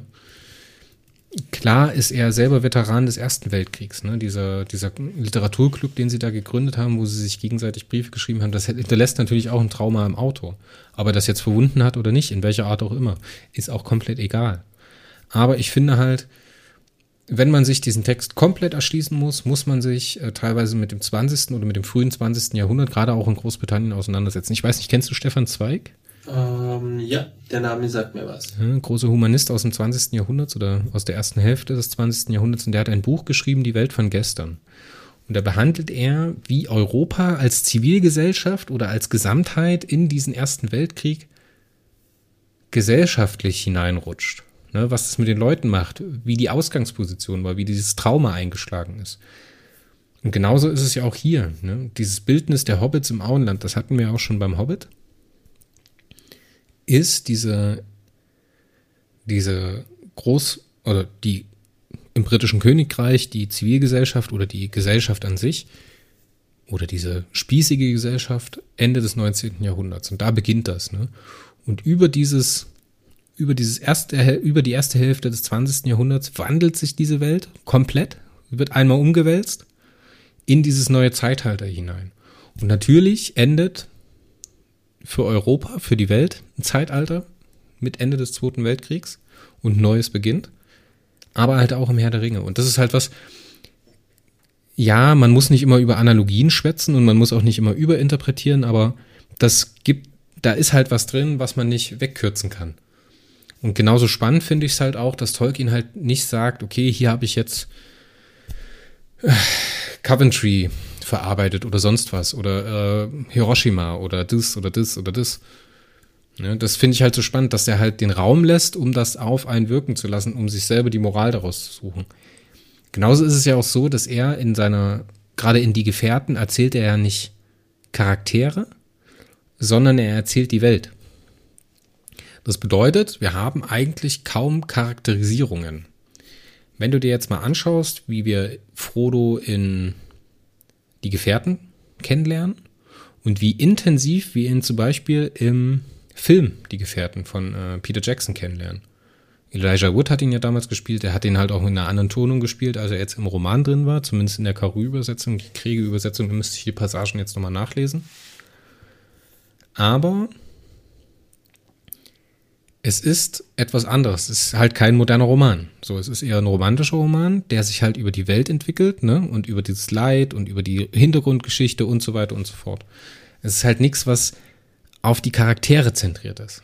Und das ist halt das, meiner Meinung nach, viel mehr als die antiquierte Übersetzung von Caro oder halt die verschliffene oder verschliffene in Anführungszeichen, die modernere Übersetzung von Kriege, die das hier unzugänglicher macht als jetzt moderne Fantasy. Ich habe schlicht und ergreifend mit den modernen äh, Autoren das Thema, dass es mich wohl fesselt, aber nicht so abholt wie, wie Tolkien. Ganz egal, wie langatmig diese, diese Welt beschrieben wird und, und, und wie, wie gedehnt er alles beschreibt, ähm, das ist, ähm, ja, ich fühle mich ins Buch gezogen.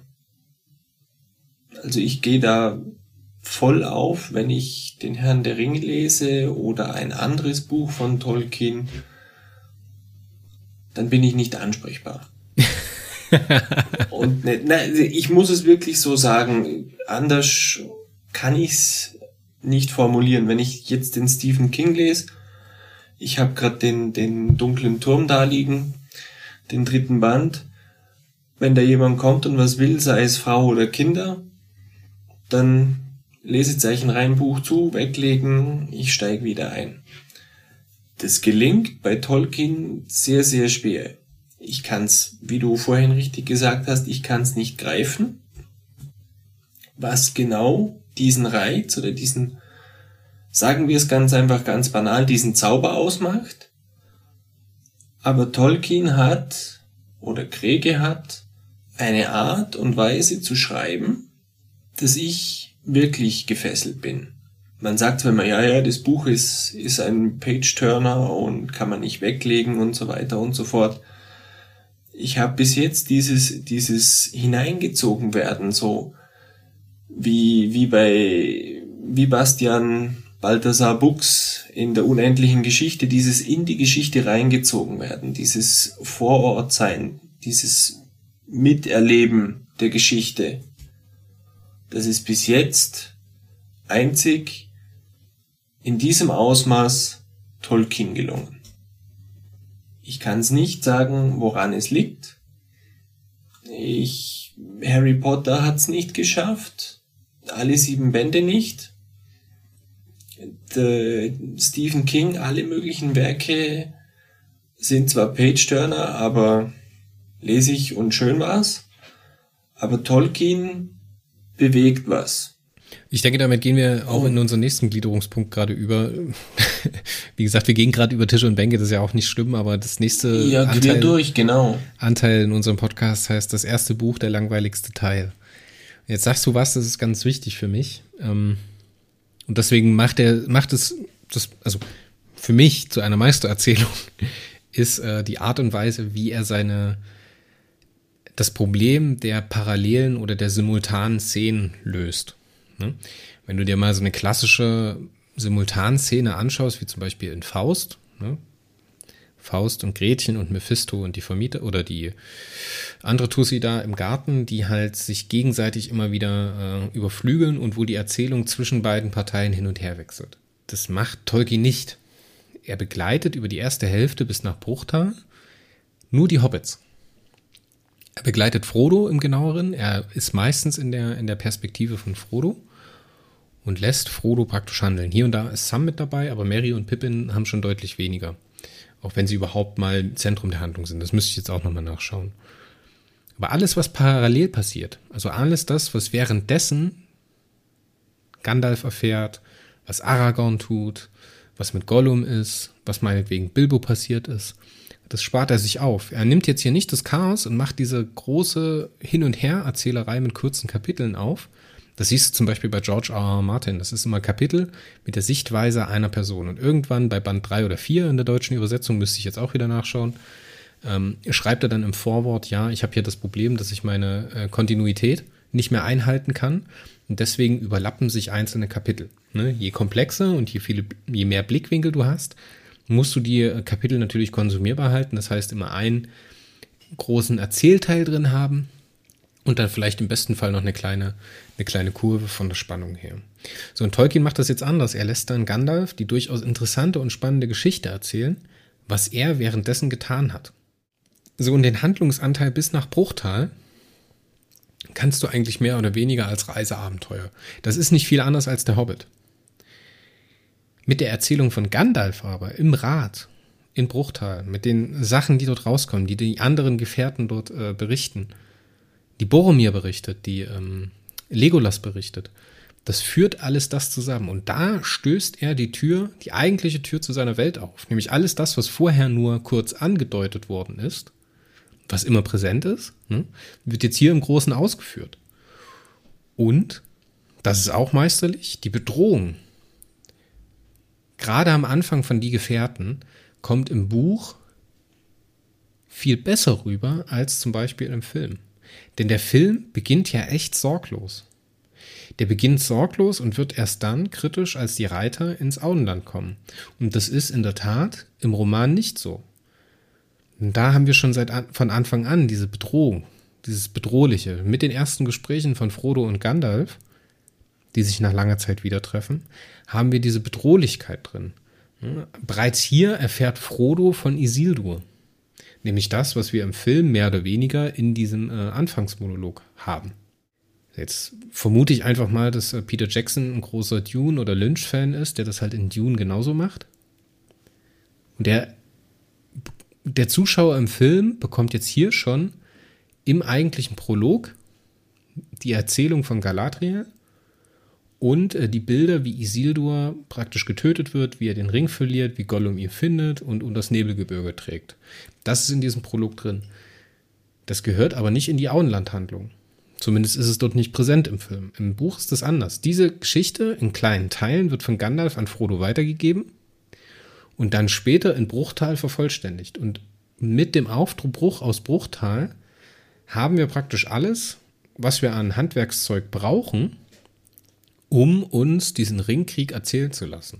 Wir kennen die Vokabeln, wir wissen, wer gut ist, wir wissen, wer böse ist, wir wissen, wie verführt wird, wie ähm, die allgemeine politische Situation ist. Ne? Wir wissen, dass Rohan stark in Bedrängnis ist. Wir wissen, dass äh, das Ostufer des Anduin verloren ist. Wir wissen, dass die äh, Orks den Anduin nach Norden marschieren und praktisch den Anschluss ins Nebelgebirge finden. Wir wissen, wo der Fangorn ist. Wir wissen, wo Lothlorien ist. Wir wissen, was im Düsterwald passiert ist. Wir wissen, dass der Düsterwald wieder gefährlich wird. Wir wissen, was in Isengard passiert ist. Und das alles wird eingeführt in diesem Teil in Bruchtal. Und das macht die erste Hälfte von die Gefährten zum wahrscheinlich exorbitant längsten und bestimmt auch für den einen oder anderen Leser langwierigsten ähm, Teil oder Einleitungsteil eines Romans in dieser Länge.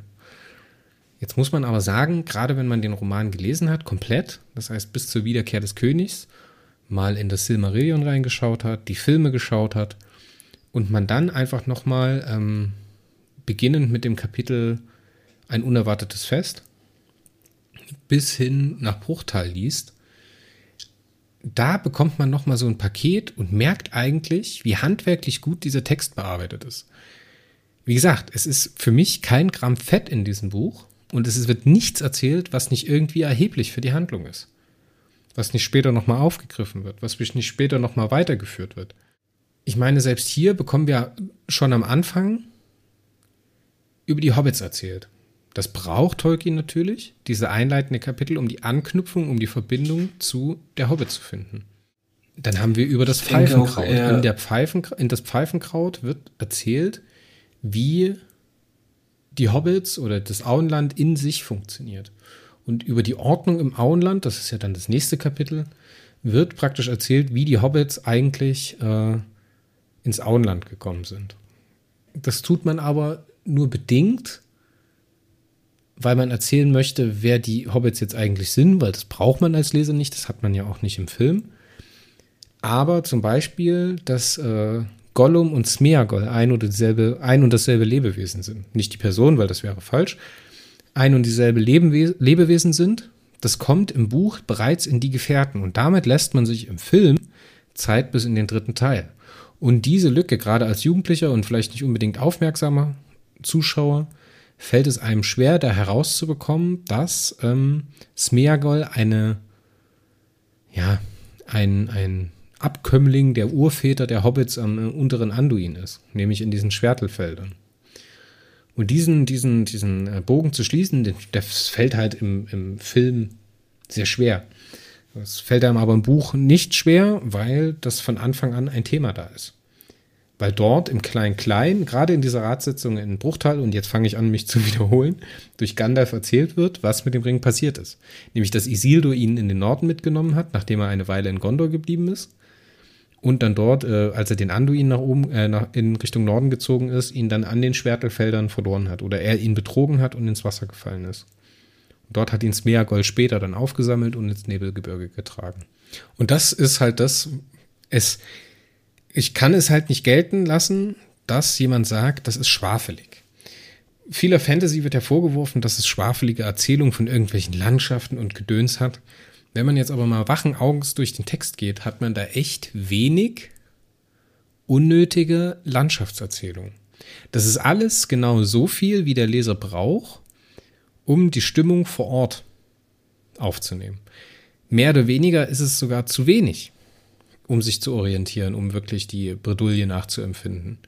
Und teilweise ist halt auch ein Problem, dass die Leichtgängigkeit in der Erzählung, wie die Hobbits erzählt sind, die halt nicht immer alles auf die, auf die wirklich ernste Art und Weise interpretieren, die halt eher sehr ulkig sind ne, und auch so verstanden werden, da macht sich für mich eher die erzählerische äh, Schere auf, dass da die Bedrohlichkeit einer Situation durch die Hobbits nicht richtig transportiert wird und dass das eher ein Problem für den Leser ist.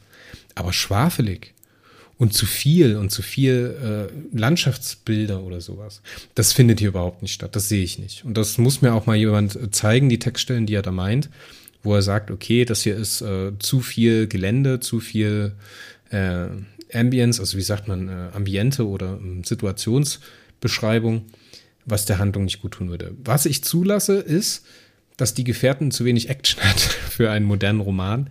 Aber da muss man halt im Hinterkopf behalten, dass es halt nicht ein Roman ist, sondern dass es bloß die ersten 400 Seiten des Romans sind.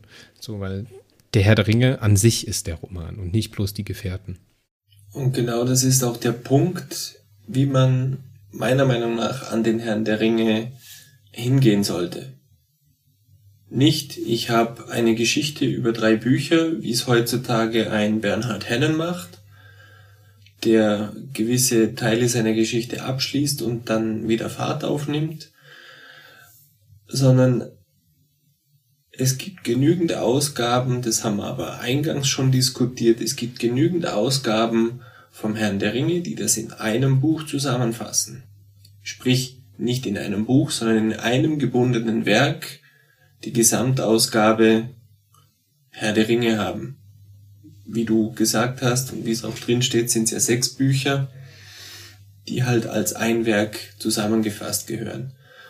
Und drum ist vielleicht diese, diese Kritik, die Gefährten ist der langweiligste Teil, gerechtfertigt, würde man es als isoliertes Buch sehen. Wenn mir heutzutage einer das hinlegt, dann sage ich, da passiert ja nichts. Wenn ich nur diese 400 Seiten kriege, dann sage ich, da passiert nichts in der heutigen Zeit. Soll ich da noch weiterlesen? Warum? Wenn das so weitergeht, dann schläft mir das Gesicht ein. ja, dann sollte man halt wirklich, wenn man Probleme hat, das richtig einzuordnen, halt hm, die, die rot angeschnittene Ausgabe in der Karu-Übersetzung. Ich bin mir aber nicht ganz sicher, weil ich glaube, dass es diese so eine rote Gesamtausgabe auf so ganz dünnem Papier gedruckt, dass es die auch in der Kriege-Übersetzung gibt. Ich glaube, die ist damals zu den Filmen rausgekommen. Da habe ich nämlich antiquarisch auch noch eine Ausgabe hier. Da müsste okay. ich jetzt aber mal schauen. Es gibt die auf jeden Fall ja, in der roten mit diesen Flammen und dem Ring auf dem Cover. Genau. Ähm, gibt's die, gibt's die äh, in der Karo-Übersetzung aktuell. Ich glaube, das ist auch die jüngste überarbeitete Fassung. Aber es gibt die auf jeden Fall auch in der Kriege-Übersetzung. Da ist dann äh, ähnlich den Illustrationen auf den grünen Büchern eine Grafik drauf. Halt auch rot und dann halt ein okay. grünes Auge in einem Ring. Ja. Wie gesagt, ich darf diesen Band nicht isoliert von den anderen beiden sehen.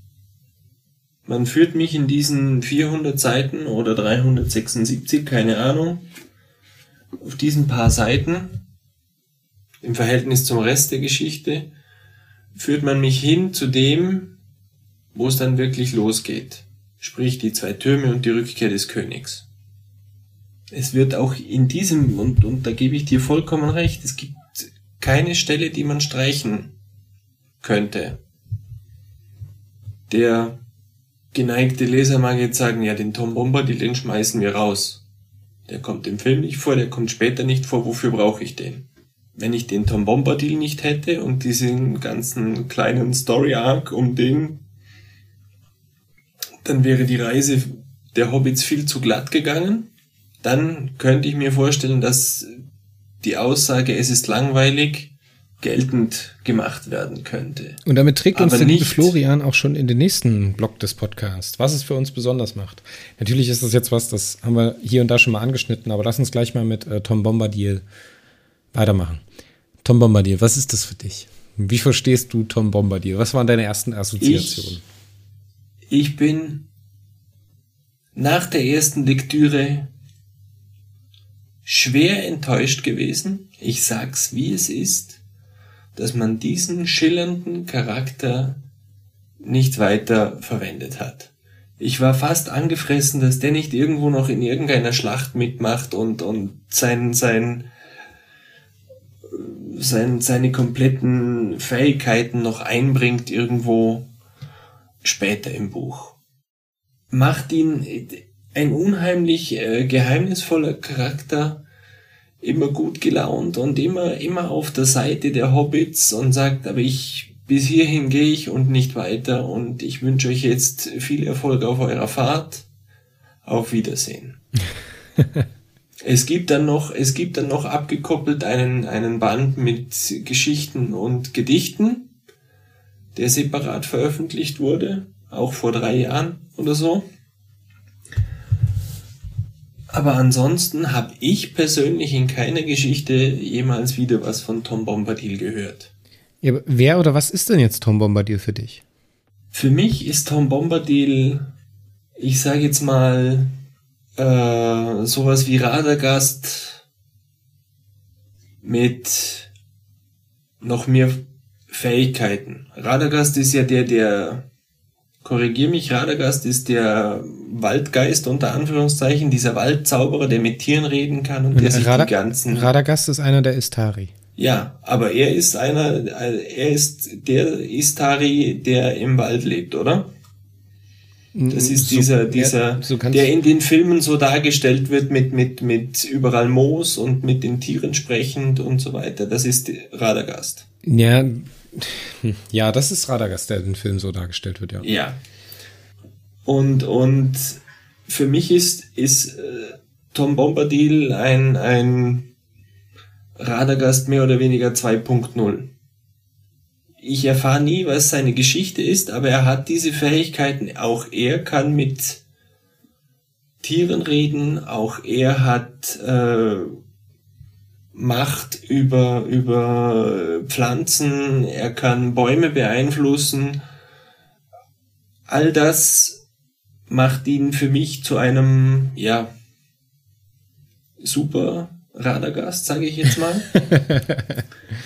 Und trotzdem behält er sich so seine, seine zurückhaltende Eigenschaft und sagt so, nee, ich, sie fragen ihn im Buch ja auch, ob er nicht mitkommen möchte auf ihre Fahrt.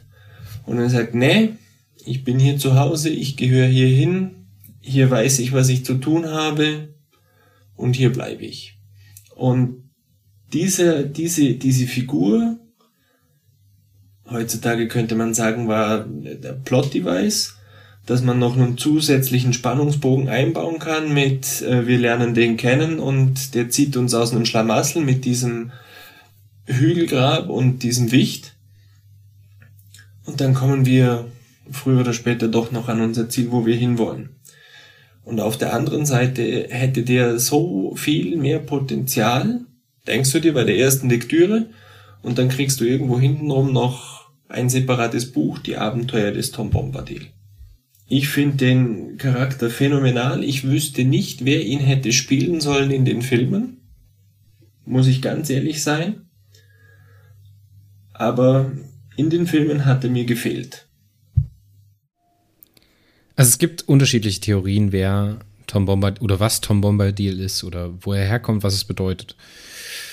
Ähm, ich will ein bisschen weiter ausholen. Deine Interpretation zielt auf eine der drei Antwortmöglichkeiten ab, nämlich dass es ein Istari sein könnte. Aber dadurch, dass es halt nicht abschließend geklärt ist, ist das teilweise ein bisschen müßig drüber zu sprechen, aber ich finde es halt interessant zu sehen, was die Leute in Tom Bombadil mögen und was sie auch in ihm sehen.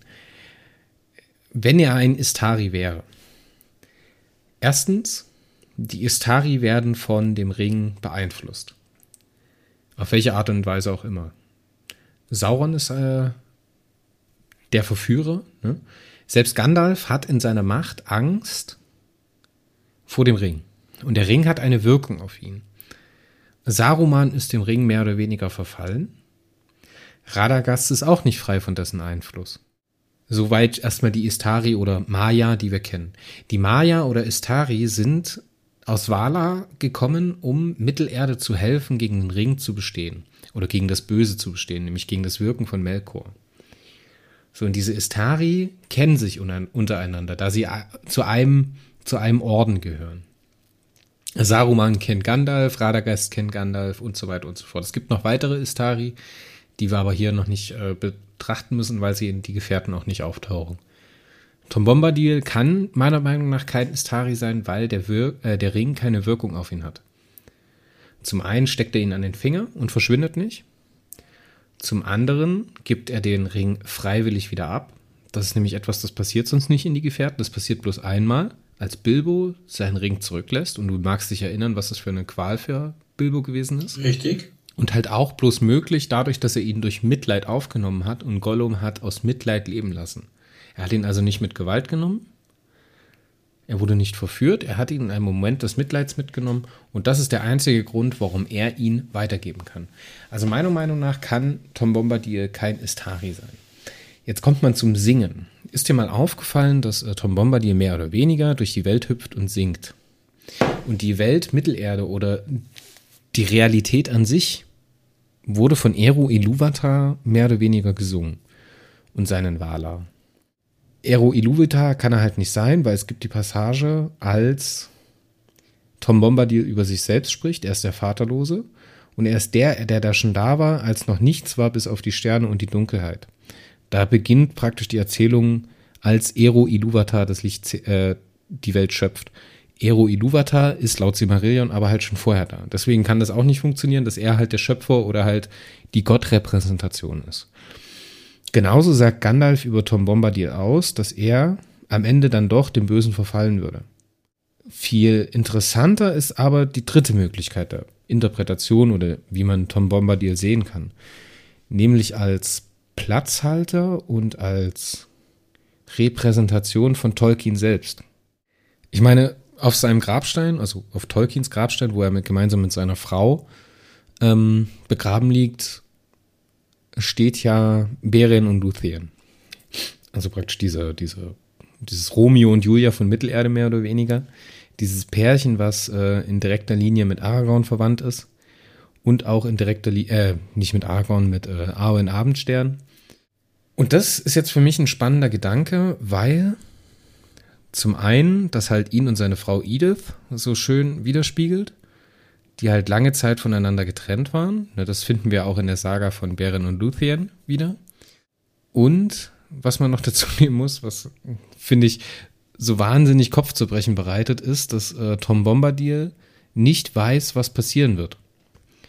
Und das finde ich wieder so eine schöne Brocke zu äh, Tolkien selber, da er während des Schreibens von Die Gefährten während er Wegbegleiter ist, und deswegen habe ich das am Anfang auch so betont gesagt, dass er halt sich selbst als Wegbegleiter von Frodo verstanden hat und halt auch so immer wieder darauf referenziert hat, nämlich als ich mit Frodo nach Moria kam und an weiteren Stellen ist das ähnlich formuliert, ist er hier ein Weggefährte von Frodo und weiß halt nicht, ob er am Ende auch dem Ring verfallen will. Und das finde ich einen total spannenden Gedanke, wenn man das mal so weiterspinnt, dass er halt zu dem Zeitpunkt, als äh, Frodo im alten Wald war, überhaupt noch nicht weiß, wie die Geschichte weitergeht. Und überhaupt noch nicht weiß, wo die Welt endet. Und dass er das halt singen muss. Er muss die, er muss sich die Realität ausdenken. Ist aber dabei bloß ein Betrachter einer Geschichte. Ne? Jetzt kann man das noch ein bisschen weiter denken und kann man ein bisschen äh, idiotischer Podcaster sein und kann sagen, okay, zu dem Zeitpunkt hat er ja schon so viele Fragmente oder Segmente seiner Geschichte geschrieben, dass der Rest sich eigentlich in einer Mechanik weiterentwickelt hat. Ich meine, klar, am Ende muss der Ring zerstört werden und am Ende muss alles zum Guten gewendet werden. Aber zu diesem Zeitpunkt war halt noch nicht ausgearbeitet, was passiert. Es war meinetwegen auch noch nicht ausgearbeitet, wer überlebt. Aber im Grunde genommen standen die Eckpunkte schon fest und das Rad hätte sich jetzt mehr oder weniger abgespult. Und der Erzähler Tolkien und der Charakter Tom Bombadil sind Zeugen davon und diejenigen, die das festhalten. Und das finde ich eine schöne Idee. Und wir haben natürlich auch noch Goldbeere dazu. Wir haben natürlich auch noch Goldbeere dazu, die für mich so ein Anknüpfungspunkt sind an die Sagengestalten aus dem Mittelalter oder was auch immer, an die großen Sagen, nämlich da die Arthur-Sage. An die äh, Dame vom See. Die taucht ja auch in, einer, in anderen europäischen Sagen mit auf, mhm. beziehungsweise eine ähnliche Figur. Ja. Ne, dieser Wasserbezug, dieses äh, Schöpfende, dieses äh, Brütende, dieses Inspirierende, dieser Ausgangspunkt von Macht und dem, was Macht erkämpfen kann, nämlich indem sie das Schwert schenkt und das Schwert am Ende wieder zurückfordert. Ähm, ja, das sind so Elemente, wo ich sage, okay, das hier ist, da bricht der Roman so auf. Es gibt nur wenige Stellen sonst, wo der aufbricht. Wir haben im Vorwort noch, äh, jetzt lass mich mal ganz kurz die Kriege-Übersetzung raussuchen und da noch eine kleine Passage vorlesen. Mir sind halt bloß diese beiden, diese beiden Bezüge klar oder das sind die einzigen Sachen, die ich mir jetzt so in, in, den Geist zurückrufen kann, wenn der Hörer irgendwas noch oder ihr Hörer da oder Hörerinnen da draußen noch irgendwas wisst, was ich vielleicht übergangen habe, dann äh, sagt mir das bitte, schreibt mir einen Kommentar oder eine äh, E-Mail.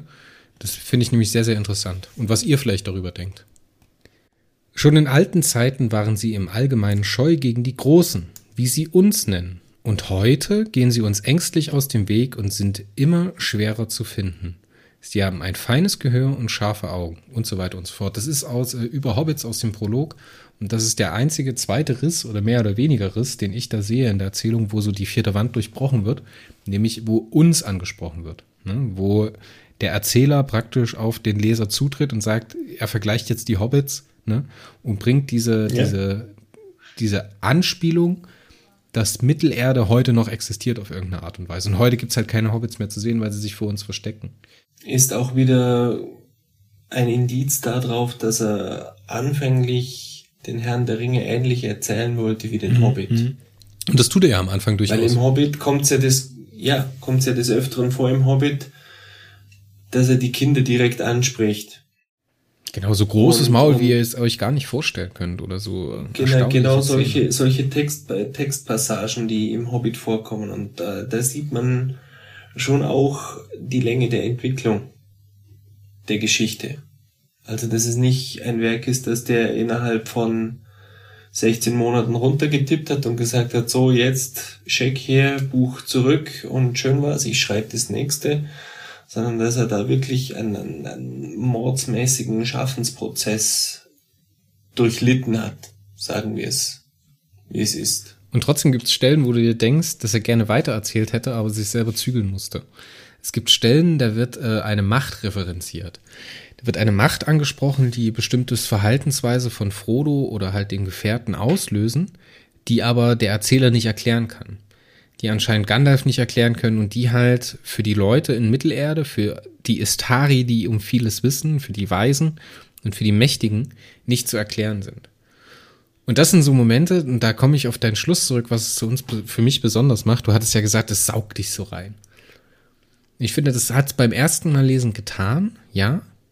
Und das ist halt auch ein wichtiger Tipp, den ich gebe. Man darf das nicht überhetzt lesen. Man darf das nicht als spannende Geschichte lesen, sondern man muss sich wirklich darauf einlassen, sich Ruhe und Zeit nehmen und mehr oder weniger in den Portionen lesen, wie Tolkien einem das vorgibt. Das war ja schon beim Hobbit so, dass wir die Handlungsanteile ungefähr so als Vorleseteil für Kinder oder sonst was oder sonstige Situationen haben. Aber auch hier die einzelnen Kapiteln sollte man lesen, danach eine Pause machen, das sacken lassen, vielleicht auch ein bisschen drüber nachdenken und dann wieder mit Ruhe in das nächste Kapitel starten. Beim ersten Mal lesen war das für mich so. Das habe ich geschafft und da bin ich auch heute noch stolz drauf, dass es für mich so, dass es so bei mir geblieben ist, dass es halt so begeistern kann.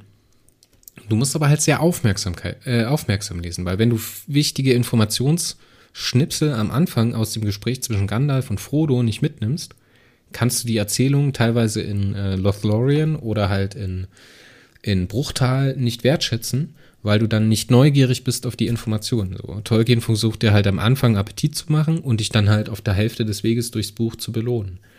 Das schafft er.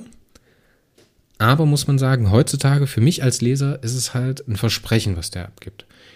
Das ist halt nicht, du liest jetzt ein Fantasy-Buch hier, ein 0815 Fantasy-Buch, guckst du dir an, ja, super schön, habe ich durchgelesen, ist nett. Vielleicht, wenn es mir gut gefallen hat, hole ich mir noch das nächste sondern es spornt dich an, das als Gesamtheit zu lesen, das komplett zu erschließen, alle Ecken zu entdecken, mit Tolkien durch Moria zu wuseln, ne?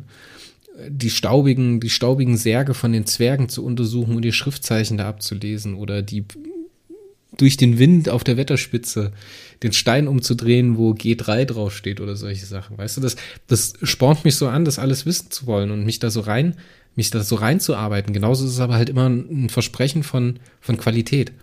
So, du liest halt nicht ein Fantasy-Buch, sondern du liest halt Der Herr der Ringe.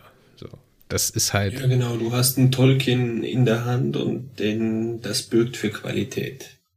Aber genauso liebevoll finde ich halt auch die Filme dazu gemacht. Und das ist halt was, was Tolkien für mich nicht gut schafft, ist Dinge zu visualisieren. Also in meinem Kopf zu visualisieren. Wenn du dir zum Beispiel Hen nimmst, der schafft das meiste, also der schafft das auf eine Art und Weise, wie das bei mir super funktioniert.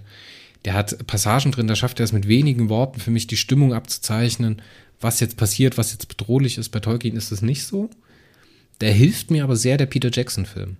Weil der Peter Jackson-Film, mag man jetzt halten davon, was man will, ob man das jetzt gut findet oder nicht so gut, ob einem viele Sachen weggefallen sind oder nicht. Tom Bombardier zum Beispiel, was ich nicht gut, was ich wirklich gut finde, dass man den rausgelassen hat. Weil das im Film unterzubringen und auf eine Art und Weise zu erklären, das hätte nicht funktioniert. Das hätte den nee, Film. Das hätte nicht, nö. Das hätte den Film mehr oder weniger kaputt gemacht, weil selbst im Buch ist nicht erklärt, was Tom Bombardier oder wer Tom Bombardier ist. Ja, ähm, wo war ich stehen? oh je. Ich finde es gut, dass der Film so mutig ist und so detailverliebt, das alles zu visualisieren. Weil das ist halt was, das schafft Tolkien für mich nicht, mir Bilder von Dingen zu zeichnen. Wenn du das liest, weißt du nicht, wie ein Ork aussieht. Du hast keine Vorstellung, wie groß er ist, du hast keine Vorstellung, wie er aussehen kann, du hast keine Vorstellung von der Vielfalt. Das schafft der Film. Und das schafft der Film auf eine meisterliche Art und Weise. Das ist, das ist eine der wenigen Filme, die du nicht rückgängig machen kannst. Du kannst das Buch danach nicht lesen und nicht ohne Elemente Bilder von Jacksons Film. Ohne Bilder von Jacksons Film im Kopf zu haben. Und das liegt nicht unbedingt daran, dass jetzt die Schauspieler fantastisch sind. Also es gibt, glaube ich, keinen schlechten Schauspieler in Der Herr der Ringe, den ich kenne, oder der meinen Geschmack nicht trifft. Sagen wir es mal so, das ist ein bisschen einfacher, die Aussage.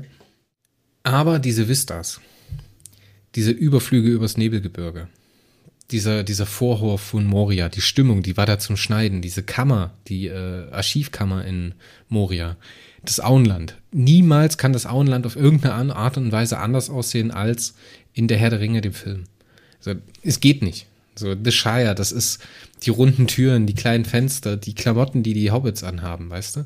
Das ist im, im, im Film drin. Kniehosen, Westen, ähm, ein Unterhemd und so weiter und so fort, die Regenmäntel, die angezogen werden, auf eine Art und Weise, wie sie geschildert werden.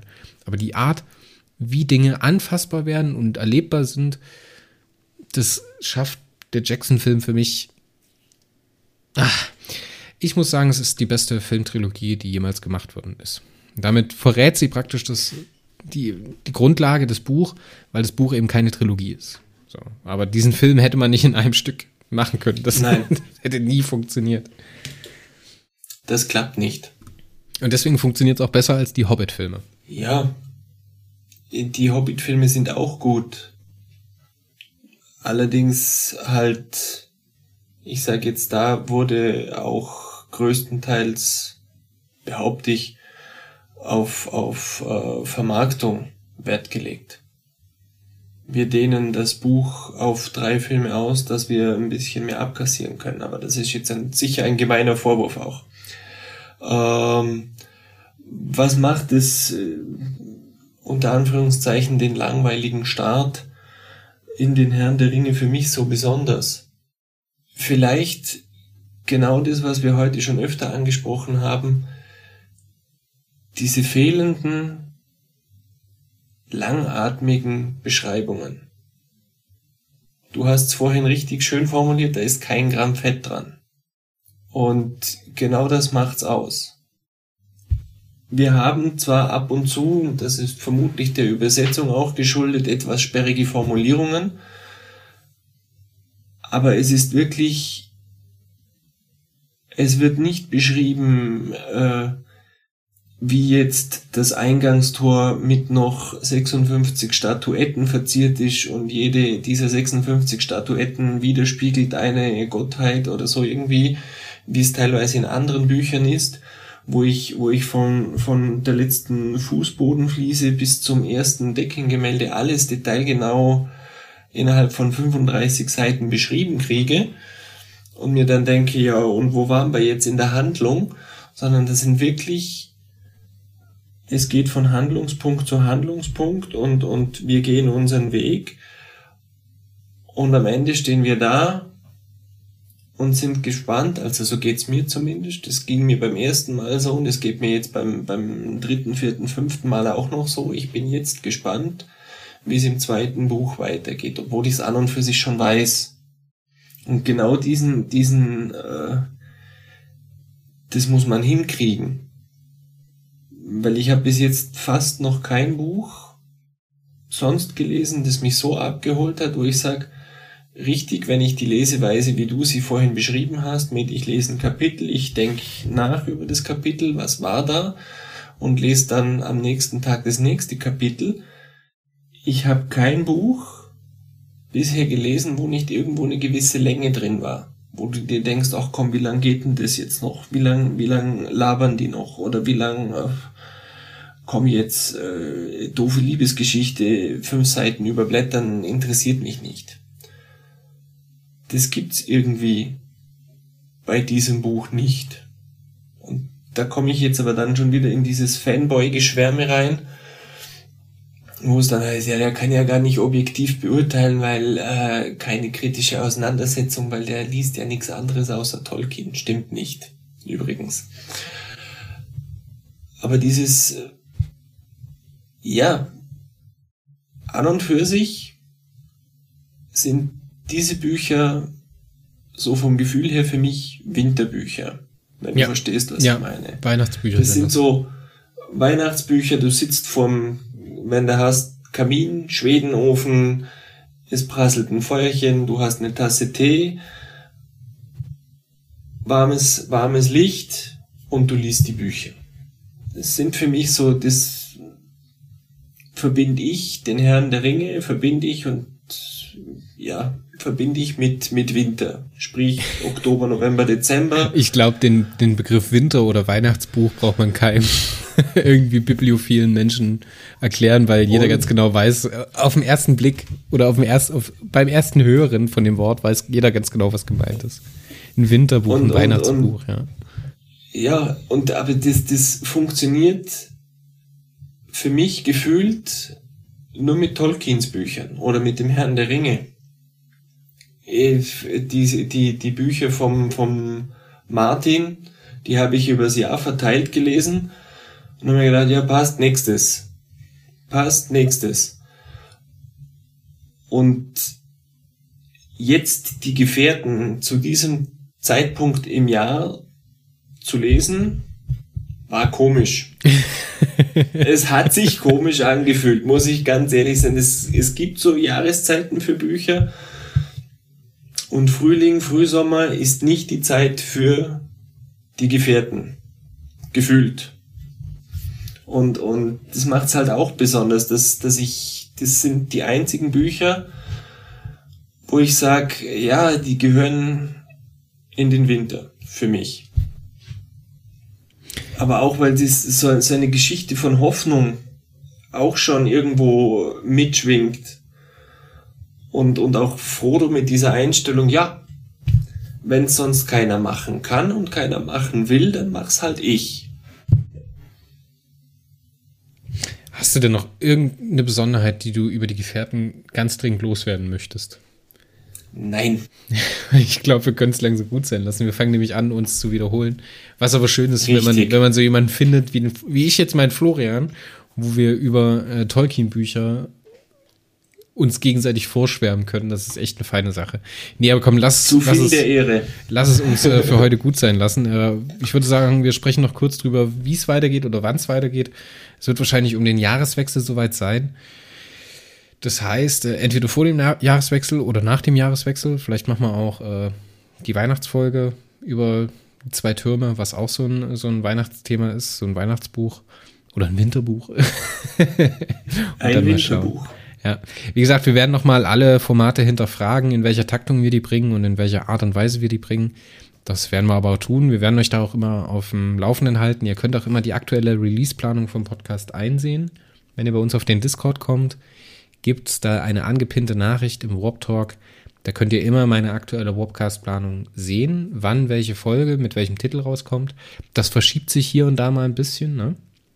Aber wenn ihr äh, euch fragt, wann es weitergeht, könnt ihr mir entweder eine Nachricht schreiben oder halt da nachschauen. Ja. So viel dazu. Und ich denke, wir haben genügend der Lektüre von Tolkien hinterlassen bekommen, dass wir ein paar Jahre haben wir noch. Die nächsten, ein paar Jahre noch durchhaben, ja. um die ganzen Kram erst mal zu lesen, oh je. Na gut, prima. Florian, ich danke dir ganz herzlich. Es hat sehr, sehr viel Spaß gemacht. Ich denke, wir brauchen keine abschließende Wertung über äh, die Gefährten abgeben. Das wäre, glaube ich, ein bisschen zu anmaßend. Das ist was, das muss man nicht bewerten oder das darf man auch, glaube ich, nicht bewerten, weil es halt ähm, ganz viele, wenn es das nicht geben würden, wäre würde das ganze Kartenhaus der modernen Fantasy auf irgendeine Art und Weise zusammenfallen. Es würde kein Dungeons and Dragons geben, es würde kein DSA geben, es würde kein, äh, keine deutsche Fantasy an sich geben. Die englische Fantasy wäre auf irgendwelche Sagengeschichten zurückgefallen. Ähm, ja, toll, ohne Tolkien geht heute leider nicht mehr viel. Ohne Tolkien gäbe es auch keinen George R. R. Martin. Knick, knack. Kommt es vielleicht ein bisschen Eine raus, dass ich den Martin. kontro dass den eine Martin sehr kontroverse Meinungsäußerung, die ich zwar genauso unterschreibe, aber die ich nie offen äußern will. ich habe die Bücher gelesen, ich habe die Bücher gefressen, aber abgeholt wie Tolkien hat mich Martin nicht. Ich würde sagen, wir lassen es gut sein für heute. Ich verabschiede mich. Bei mir war Richtig. Florian. Äh, wir hören uns zum Jahreswechsel und dann äh, mit die zwei Türme. Und dann werden wir drüber sprechen, wer die zwei Türme sind oder welche zwei Türme gemeint sind. Bis Genau. dahin. Ciao. Bis dahin. Tschüss.